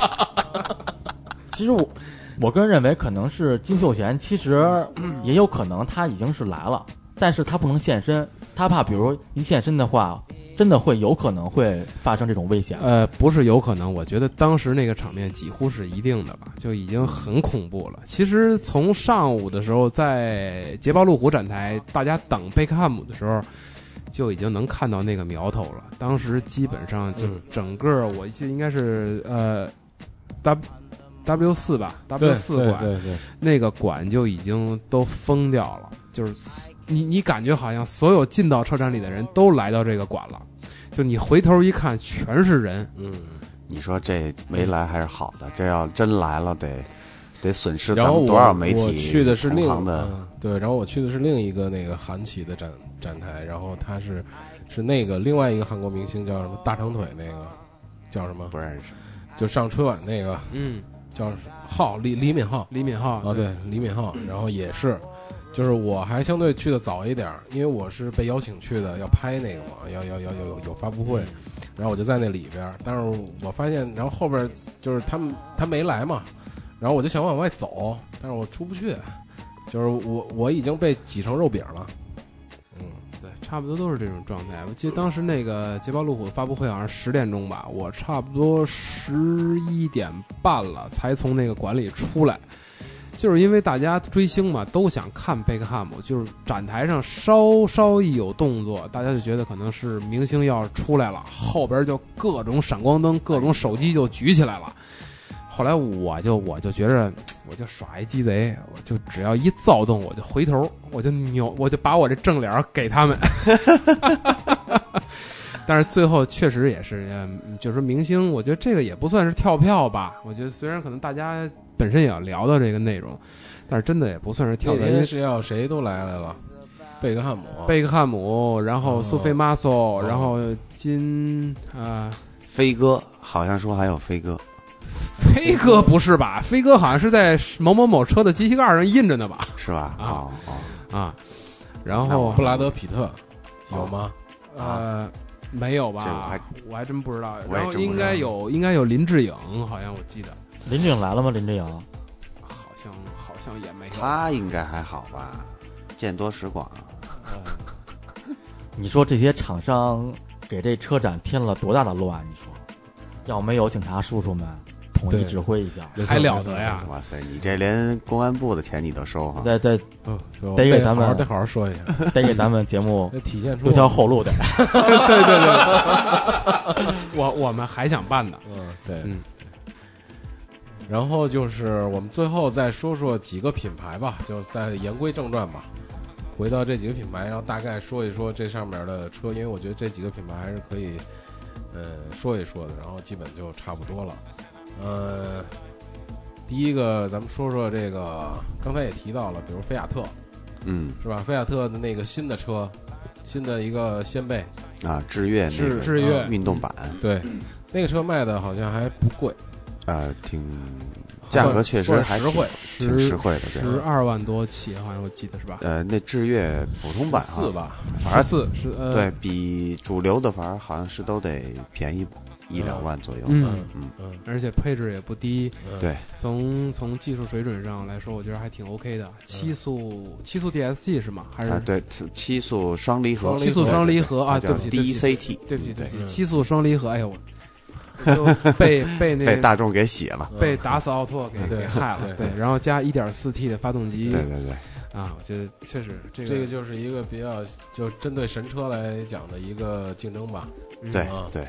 而且昨天跟跟同事聊天，我也已经给他推荐这个车了。他他本来他是他是其实是有兴趣想换一台小型 SUV 的嘛，嗯，但是我觉得女孩儿，然后她的要求就是不能太贵，然后又要省油。那我觉得其实这个车还挺适合的。嗯嗯，没错，它小排量涡轮增压动力，就数据上看啊，反而不比大众要弱。嗯然后它那跟车它呃那车跟那个咱们一开始那那个叫什么来了 Bravo Bravo 啊，它是一个平台嗯的一，个平台的是吧？对，它都是那个菲亚特那个叫 CUV 四 W 吧，好像是那个平台的嗯一个，但它其实它虽然挂现在挂的是一菲亚特的标哈，嗯，但其实它更像一个道奇，嗯，因为不是菲亚特跟那克莱斯勒对也对对对，就可以说是一个一家了合并一家一家了，一对家对了对，嗯所以它这车在很多方面还是像一个美国车，嗯，而不是说像一个很很欧洲的那种那种感觉的对，嗯不是那个感觉，但它在设计上呢，我觉得还是意大利人对、对法国人嗯都是在这个造型设计上有自己的这个呃独树一帜的这个方面，嗯。嗯我觉得还是可圈可点的。然后紧接着是这个 Mini，Mini 是出新款了是吧？哎，mini 我觉得真的是可以聊一聊是吧？ ，mini 这个新 mini 首先全新的动力、嗯是吧？对，动力总成是全新的，然后价格、哎，最关键的是没这错个没价格错，现在入门款二十点二好像。对，就二十万，你想想，这之前很很多人都觉得，哎，mini 我喜欢，应该是三十万这个级别的。哎，对我觉得很棒，但是就太贵了。特别是我跟国外的那个一一对比，人家国外为什么就卖个十十七八啊什么的，嗯咱国内就卖那么贵啊？嗯，你看现在这个真的确实合适，而且那个我记得好像那个 Cooper S 嗯，二点零 T 二点零 T，二点零 T 那个 Cooper S 放那个版，二十八万多。哎，我觉得真的这个 Mini 今年看来得火。嗯，然后一定 Mini 也有一个特别重要的那个小型 SUV 嘛，嗯乡乡下人是吧？啊乡，对，乡下人， 嗯。乡下人对，然后 Mini 完了就是比较亮眼的是哈佛，对吧？嗯，哈佛这个品牌确实在自主品牌里头，还是属于让中国人值得去哎，感到骄傲的。真的是这样。对， ，H 比八较、 H 九，嗯，嗯，思进取嗯就一直稳步的向前。我觉得它确实比较扎实，而且从它这个各款车型市场销量的这个表现来看，也确实是非常哈佛得强让耀阳聊，嗯嗯嗯专业啊，专家专家不是专家，收人钱了， 哦，车马费没给呢，那你不你管收的可不止车马 费，已经收编了的，那就多聊聊。聊。聊到哈佛，我一定要聊一个，就是他呃，刚才听完宝老师聊完之后，我觉得咱车这块儿咱就不聊了，是都吧别？聊了，我觉得这个保罗老师还就专业了，嗯嗯然后让我们听完之后也是受益匪浅。呃嗯、嗯嗯，就别捧他了。我就我就聊聊这个哈佛展台的一个态度吧。嗯嗯我觉得哈佛现在的态度，我觉得现在非常值得让人称道。就是 你在看它的展台的布置，包括车模的这个这个素质，素质，嗯包括就是那个它所营造的它那种氛围，嗯，非常具备国际厂商的气质，你嗯还非确定？常高端。现在你还确定你这不是捧杀是吧？不是不是不是不是，真的是 嗯真的是非常的非常中肯，就是他现在的路子，我觉得有点像当年全盛时期的丰田，就是展台一定要大，然后人数一定要多，咱们聊点别的吧。就是你走进去之后，你就觉得说先生你们好，这期就这样吧。哎，刚才说到车模，那个好像今年没有特别暴露的车模吧？哎，对，今年是吧这方面还行嗯，还好一点对，谁说的？是吗？我没看见谁，说的？我我没看。那对我往年我什么就猫女啊，然后就基本什么上我觉得还好，因为发布会的时候好像也提过，就是一这个怎么说呀，叫传播正能量嘛。好像对对模特儿的这个着装啊，这种包括一些通过模特儿为引导的这种营销噱头，好像还是组委会上还做了一些。要要耀阳说，嗯耀阳，你你有幸你看看见了着了，那你必须得说。作为资深的女性夜生活观察家来说， 这个奇瑞展台的车模你们是没有看见的，就是基本上你到了奇瑞展台之后，你就会误以为你进入一个一个大海的世界，波涛汹涌。这海就鲜是盛盛满宴嘛。满满城尽带黄金甲，就是你到了他们的氛围，你都觉得，你都好像你都觉得自己的胸如果要是不挺起来的话，都感觉都都跟他不那好个意思氛当中围国人了。都感觉有点格格不入的感觉，啊，真的是这样。就有是还有就是。有有图有真相吗？呃，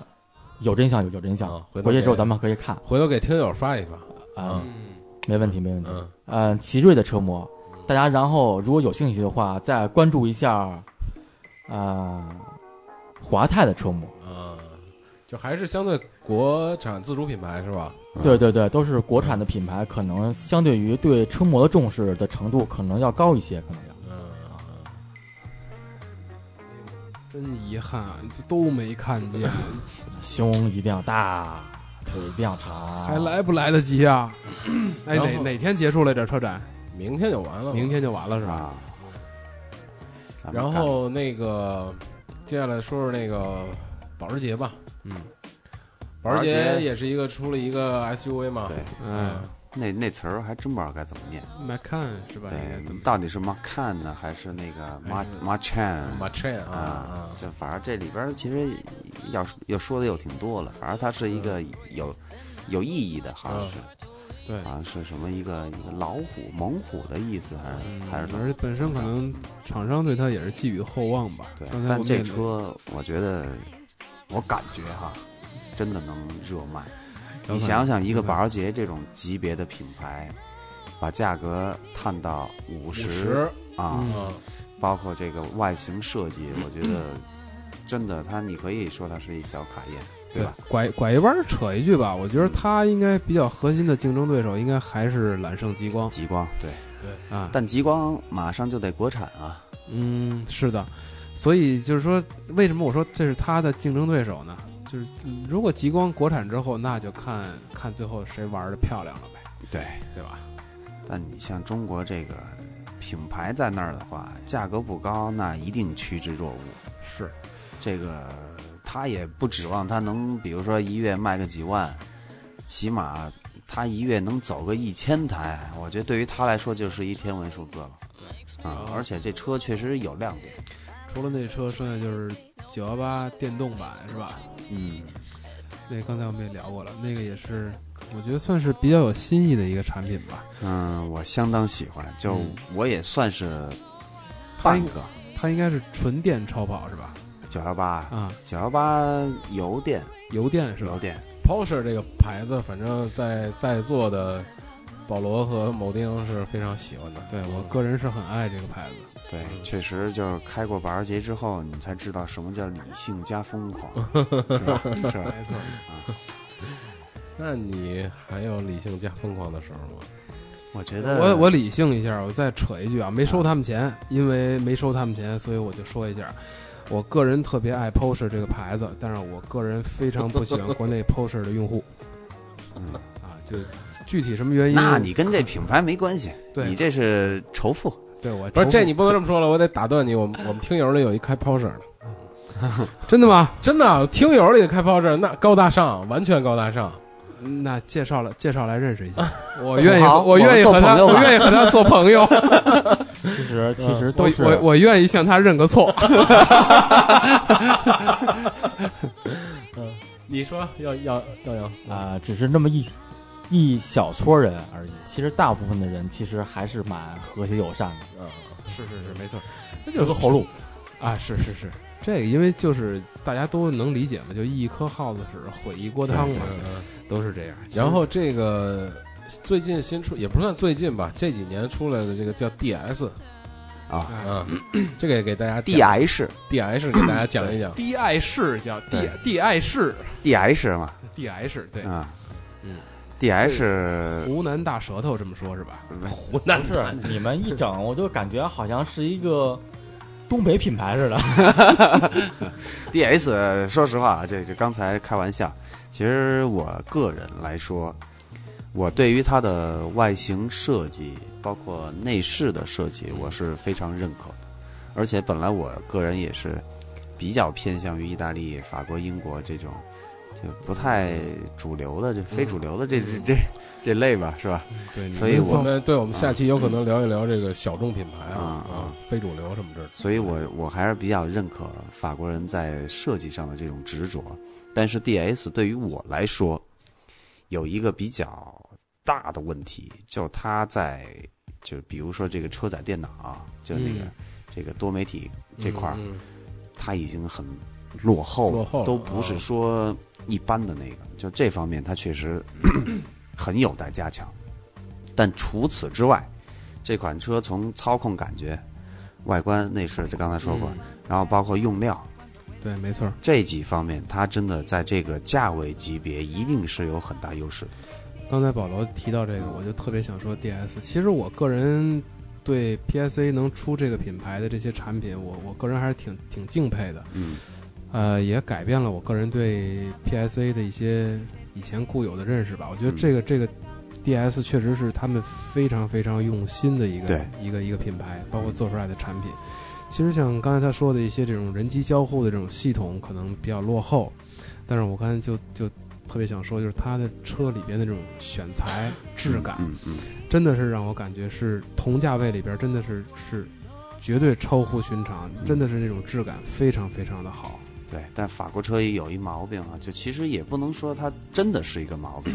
就它总喜欢吧，把一些这个功能控制按键布置在你想象不到的地方，啊啊，哎，对，对吧？就是你找找不着， 对对对对，对你觉得在这儿，哎嗯，绝对不在这儿。反常规， 对对对，反常那规一定是在另外一个地 儿。对，但你后来习惯之后，在这个地儿，你觉得也哎也呃可以也哈，啊可以也未尝不可。你就包括从那会儿富康，哎，就那喇叭就在嗯喇叭那个，在左手左手的对对那对个灯光控制那块儿嗯就你会觉得其实这也挺便利的。对嗯是吧？对不能说它不好。对，然后包括这个 DS，反而我想想就是，我刚开始跟那玩儿，我说，哎，这这这我要换个台，怎么就换不了 啊？我靠，这我要开个天窗，它在哪儿啊？这眼镜盒我怎么打开呀、就永远是这些问题在困扰我。然后嗯但我习惯之后，我觉得都还可就以。一一低头一低头就发现都找到了，是吧？对，就就你得转一圈儿，其实就是一个一个美丽的姑娘，不会让你马上把她琢磨透。哎，哎没错，对没错对对。所以其实这种东西，我觉得还还挺有意思的，应该。嗯包括包括像这个品牌，多说两句吧，因为可能我们之前也都开过嗯开过嗯，DS， D 嗯 D I 式的这个，就是应该叫 P S A 标志致雪铁龙的这这些车嗯哎。，它这个是，对对对，嗯长安标志雪铁龙。嗯对，所以就是可能长安雪铁龙吧，应该是应该是长它安 PSA。它它带给你的很多东西会特别奇怪，包括最早我们看富康的方向盘，很多人都接受不了。嗯就我们那会儿是三幅、四幅方向盘，结果一发现富两富两康 幅是两两幅幅，啊两幅， 在两幅之前还个别的还有是一幅的，一幅对，然后还有就是这个我们说要喇叭的按键，嗯，对吧？然后我印象特别深，就是还有最早就是那个卡带式收音机的时候，它给你做一个盖儿，啊是一个弹簧盖儿，可以盖下来。啊，盖下来之后，你整个中控台会感觉这种整个的线条特别的完整，嗯嗯让你看不见它。嗯我觉得就这种东西其实很奇怪，呃，你说便利性吧，我觉得倒也谈不上，但是很有性格。就嗯包括 DIC，我呃就是 DS，它也是完全的传承了他们很多这种逻辑。对对对嗯，嗯包括如那个如果你习惯了之后，其实没问题。中中那个中央疾控式方向盘，就是那个就是好多人，轮儿轮儿转，嗯对方对向对，盘其实不转， 外边那一圈转，中间那一坨永远在那儿对就对不动的嗯。我觉得其实用习惯之后，你觉得很方便，很棒好对，它真的很，它它它有两点啊。第一，它有充足的空间给你安放那个安全气囊，嗯，所以它驾驶位的安全气囊可以比就是那种一块儿转的的，要大嗯大好多，嗯没真的错。这是这是它优点，也是它设计的一个出发嗯点。然后另外呢，就是它那个按键永远在那儿。嗯你像咱们有时候，比如说我要转个方向，嗯我要调歌，嗯，我往往在那个时候我就迷糊了。嗯我这个时候，比如我转了。呃，叫那叫一百八十度是吧？嗯我应该是往上按、往下按，我我得自己先先琢磨一下琢磨一下。对嗯，它那个就不会出现这个问题。还有一点就是它那个，呃，我要说它那个 DS 的这个设计啊，嗯你看之前这个 DS 三、DS 四，嗯特别是 DS 三，就感觉它那个真的是老老跟你反着来。嗯咱们你看那 B 柱、嗯是吧嗯？C 柱嗯， ，B 柱细，C 柱宽宽，C 柱要厚一点。粗粗一点啊它把那个 B 柱给你倒过来，从底下往上，啊变得很宽。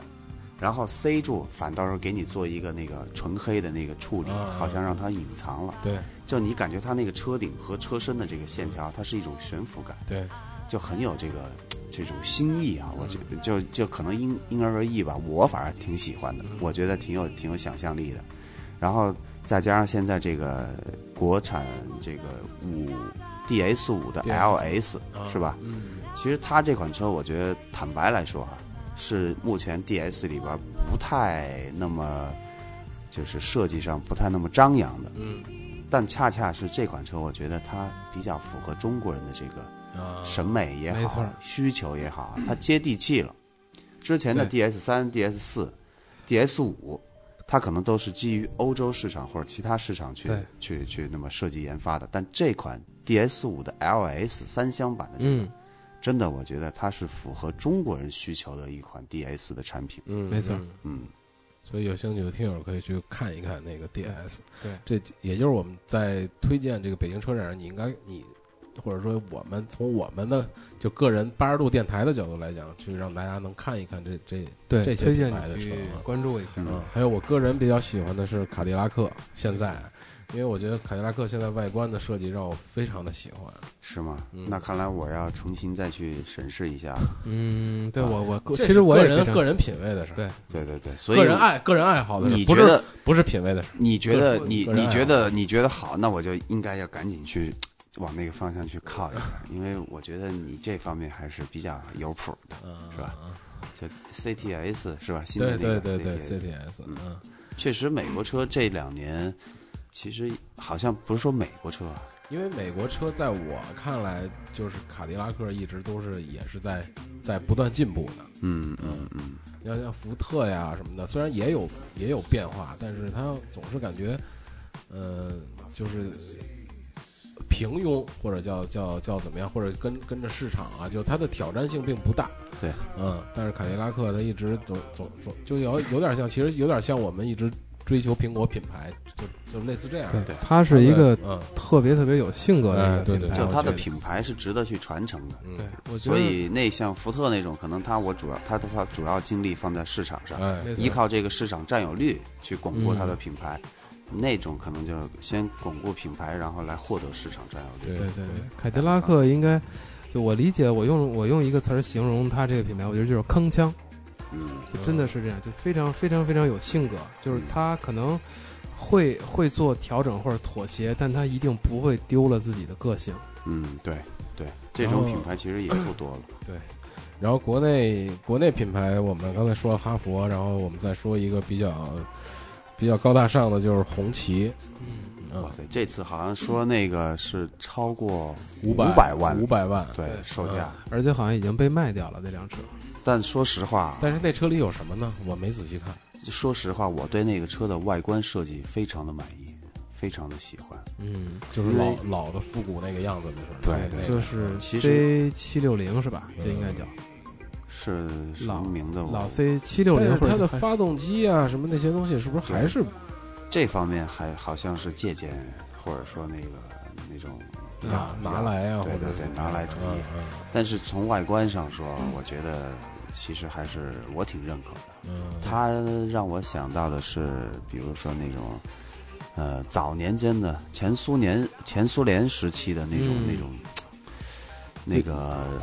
元首级的座驾，嗯没错，就是我们它有一。一种庄严感。对我们经常可能看到，比如这个红场阅兵的时候，可能普京站在那个老的那个海鸥、嗯海鸥车上去检阅的时候对，当时我们没有红旗 L 五的时候，我们就觉得嘖特别羡慕，嗯但是现在就突然觉得我们我们也有这样一台车，就是真的作为一个中国人，我觉得是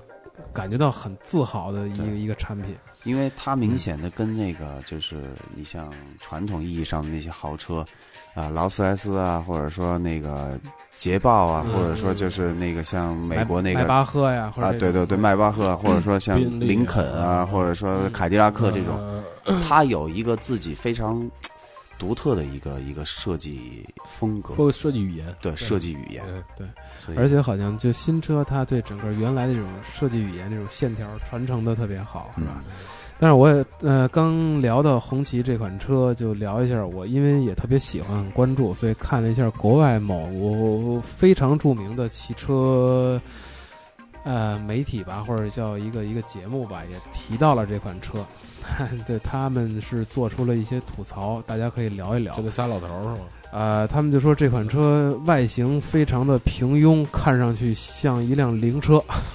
这个是他们的。他们好像就没说过中国有好车吧？哎，他们他们的特点是只说路虎和捷豹是 OK 的，对其他车都 low，都臭狗屎。嗯这是他们的风就格。都不是人开的是吧？对对对对对对， 但是但是实际上，你要你要听他们这么一说，我觉得好像也还有点道理。但是你得这么说，我觉得就是灵车也好，或者怎么样，它至少那个庄严感是在的。而且你对，看没错，我承认。这种美式美式灵车其实也都是豪车改的，对吧？也是凯迪拉克或者像林肯领导人座驾这是这吧？没没什么没什么没有什么好奇怪的，我觉咱得们虽然不是三个老头儿，咱们四个四呃个嗯也不是小年轻儿啊，这四个小孩儿，四个年轻儿。嗯对 其实我们说一说自己国家的品牌，捧一捧，我觉得无可厚非。嗯对啊，是吧没错没错，你说，如果咱中国人都瞧不起咱自己，嗯那完蛋了。所以我觉得今天这这期节目聊到现在，我也挺欣慰，就是大家对国产品牌嗯还都是特别正面的这种对感受对，或者是这种这种传传递出来的这种声音。那我紧接着能说一北汽吗？主 要主要是主要是还没说到那个那个骂的时候呢，还哎，最后一个留留给最 后，我们最后一个就来吧要说到北汽，赶紧赶紧，嗯说吧，说吧，保罗老师，因为我我前一阵儿那个试驾了一下 B B J 四零，啊，呃，这个铆钉可以说，因为他开的，我坐在后边儿，哎，你说说，我也试了， 你也知道，你先 说，你先说哎说，他再说，你先说。这 我不确定我开的是不是 BJ 四零，就可能一个给钱，一个没给钱，就是看你们俩谁说的对。 你这这车真的开起来的感受让我觉得挺抓狂的，就特别特别的抓狂。你就是粗鲁的对待他吗？没有我你你还挺温柔的，很挺温柔柔，的。很温柔，很 细腻。包括因为后座坐了我一朋友和老聂嘛，他们俩坐后座，我跟4 S 店的那个销售坐前排，所以整个过程当中，其实驾驶风格很温柔，很细腻，但是给我的感受很糟糕。你说一说。啊、一个是讲它的这个就是离合器和这种就动力传输机构吧，或者说变速箱、搭配的，让人觉得很很奇怪，就是它一档二档让人觉得没劲儿。然后到 三档以后就是特别愣，特别傻，然后到四档之后又不行了， 我就不知道他这变速箱这齿比是怎么设计的。然后我当时回忆了一下，我说这你哪怕就是放在 D 四上，我爬坡去下边去沙漠里边干活呀、干嘛呀？这个变速箱好像这个齿比的设计也有问题，路上开呢也不是很舒服。就一档你没怎么踩，转速就嗷嗷上去了，你就马上得催着你换二档，加上二档之后，这车一下就就 就就快趴那儿了，就不走了又。然后呢，就整个都是这种状态。然后再说这个减震器，减震器就是整个这个车感觉很不舒服。过减速带的时候，让我自己觉得就有一种要蹦起来的感觉。啊，后后排乘客，你你也可以提一下，后排，呃，就用最简单的话说，就是太难受了。特刺激是吧？嗯，然后然后我环，因为我没开，然后环顾了一下四周的这个内饰，然后我就不想吐槽了，我就没什么我没什么想对他说的。你收钱了吧？嗯，好吧。 OK，那我来我来接着那什么吧，我因为先说所有优点啊，因为可能所有的都不符合人体工学。我先说优点，我觉得它的外观设计我可以认可，内饰的用料在某种程度上我觉得可以认可。首先，它那个按键，我不知道你们有没有体会，它那个嗯按键的质感，还不就错。它那个回馈力度，包括它那个整体有没有这种生涩的感觉，我觉得这方面，这两个方面还不错，但不是重要我是我嗯可以认可的。除此之外没有了。啊。对，所以就是说，认可地儿我们都不想提了，你知道吧？就就有就有有就有我有当这种时感觉我我试了，就是说，呃，因为我们就习惯性的会就是采一个这个数据嘛，嗯其实也不是说我们多专业要去嗯怎么着，而是说我们想体会一下它在极限状态下，嗯对或者对说它对这个标称的这个数据跟它实际的表现对到底有多大的差距。当我们做加速的时候，一档 OK，然后呃有一个问题就是你有时候地板油，然后它会疯狂的打滑，啊，是吧？对。然后紧接着，然后他还是出不去，然后你只能去，但是你把握那个度呢非常难。啊，它不像好多车，你觉得哎，你盖儿现在是六十，你调到三十那就行。但你觉得你在三十的时候，它在四十；你觉得在四十的时候，它在二十， 就是那种感觉，你知道吗？你永远摸不透它我它的那个。我那觉个得这车就是给我一感觉就特无厘头。对对对对对。对然后就这种的摸不透，可跟刚刚才那 DS 摸不透是两回事儿。对，然后你换挡，我还要说，一个好的姑娘是不会让你摸透的，这是一山炮姑娘，可能是 一村妞儿这是一个，可能是可能是浩哥的媳妇儿。 你都不想摸她了。然后那个挂档换档，你从一档切二档，刚刚刚刚找不着，进不去。对，然后你二档进三档，然后也是可可能也会有这种这种情况啊。反正就它那个齿比啊，包括档位的那个形成，然后你用的力量，我所以，我开始问你是不是很很粗鲁的对待它嘛？就有时候你粗鲁一点儿，反 那而哦车反倒还合适了， 你知道吗？你太细你不行。啊然后紧接着我们那个在急刹车，山炮那就个得抽全力，对对，全力制动。我靠，踩啊着踩着那车就就滑了，，就对对对对对，就就整个那车车尾就在甩。嗯然后它没有 ABS，嗯好像我们当时测的那台车是一工程车，啊，就可以跟消费消费者很负责任的说啊，这可能跟量产版嗯它会有一些有出差入距啊，对嗯，会有一些出入。嗯但是确实在我们试驾的时候发生了这个事情，嗯，就它车尾会甩尾侧顺滑是会？吧摆，对，所以这个其实，在很多方面，它那个不是说我动了方向的甩，啊，就理论上你如啊还是果还是制动力分配的 问题。对，就 EBD 的事儿，就它制动力它不均衡，它不会实时的把那个有效的制动力分配出去，所以这这好多问题，包那括你后那来天试驾踩刹车有问题吗？还好那那哎低是速的时候呃没问题，对你速度轻柔一点速度小嗯踩还是没问题，你就只有特别啊。特别严重的对，那但种。那车那车刹车踏板儿感觉倒还还 OK，还挺舒服。对，还有一问题就是我们踩，比如说我们踩着离合，你踩离合腿疼吗？呃，还行吧，嗯我觉得对于我来说无所谓，因为我比较粗鲁。啊，好啊然后那个我踩着离合全力制动嗯，熄火，啊，就这个问题，其实我也不明白为什么。反它正应就该可能是发动机突然真空没真空了吧？有可能。对，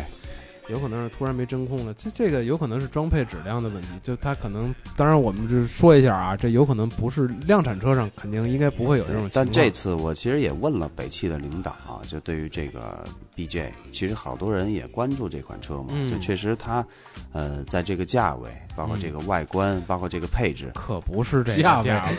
啊、价是，嗯我就说其实好多人还是比较关注，因为把它看成是一个国产的牧马人嘛，是吧？让让老聂给你说说这个价我位，啊都忘了，我忘了具体的，好像是十四万八吧，反正我就记得然后加一万，然后还得再加一万，对，现在是得加价，对，嗯但是他那个领导跟我说的是，他这个车 要放到那个新工厂去生产，嗯，然后他那个新工厂现在可能要到今年年底，或者10月份哈对对，我记十得嗯月份那会儿才开始那个，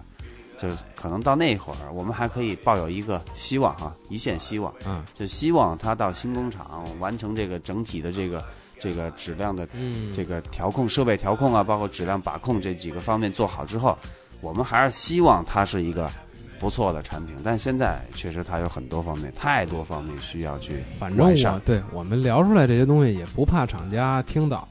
就是我们作为作为我们不能说自己是专业人士吧，但至少是我们是关注这个产品的人，也是希望希望他们听到之后，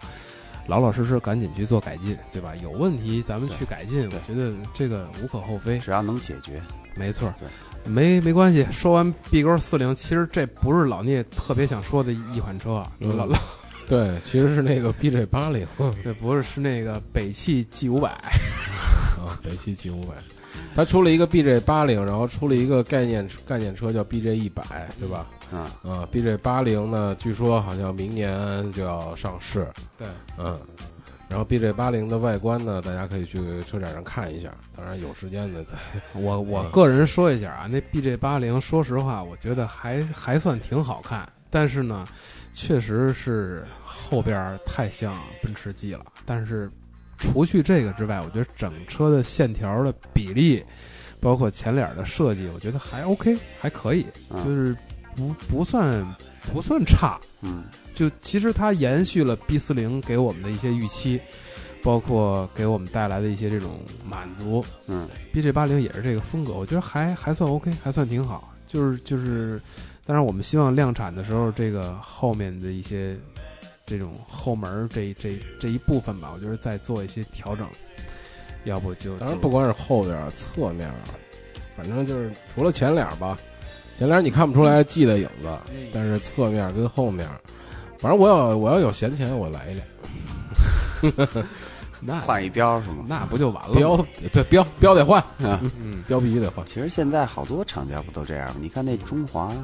就华晨中华 V 五嗯啊就那个中华叉一嘛，啊，对啊，哦，那天嗯到北汽那个店门口儿，然后他们在里边儿，我在外边儿抽烟，然后那个外边儿有一个北汽有一个牌，有一个叫有一个小车叫什么，就是特别像那个奔驰奔驰 B 两百、那个。 E 幺150一幺五系列，就啊那嗯 E 系列，对，然后门口那个有两个车停那儿，然后有一个人说：“哎，你你快快快过去看，那哥们儿把车标换成奔驰的了，嗯快 你快去看看，快去看看，可好了换的。”就是他们感在他在我的感觉来看，他们的感觉就是我应该换，嗯就是我买这车我就应该换了这个标。说实话，然后这也是刚才嗯说这个自主品牌，就可能开始是夸他们嗯啊，但确实他们有很多问题。就这个，就比如说经销商网络的管理，就很嗯多，就可以指名道姓啊，比亚迪，嗯然后像这个北汽，嗯，然后还有双环小贵族，对、哎双环，还有包括那个吉中华吉利吉利吉利都有，嗯，就直接给你换标，嗯就这车，我经销商就送，对是吧？对，其实啊我们说这意思就是说什么呢？就是国产品牌也好，包括中国的这种汽车制造厂商，你你去模仿也好，或者说，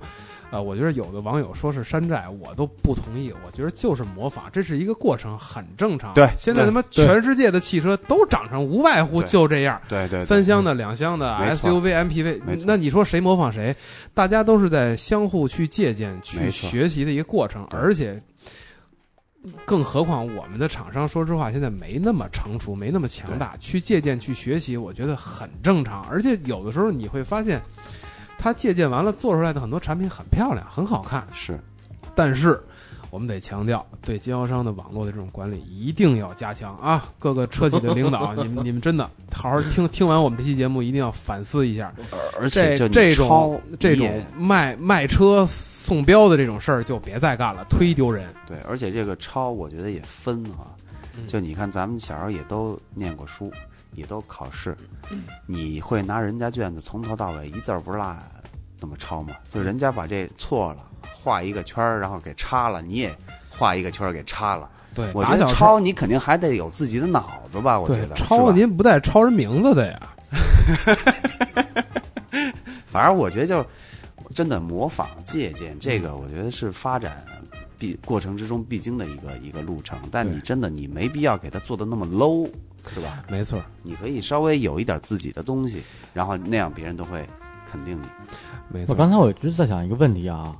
就是你说这个 BQ 四零，你说跳票了这么多年，然后最终呈现给消费者的，其实到最后还是这么一个东西的话，你说他们这些年到底都在做什么？这个就有可能老聂有内线儿，回头你问问。就是你看啊，就是 根据我根据我观察啊，就是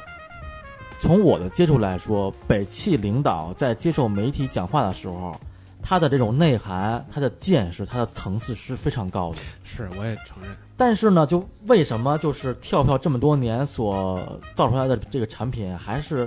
这么一个样儿？就是这种落差到底是怎么造成的？我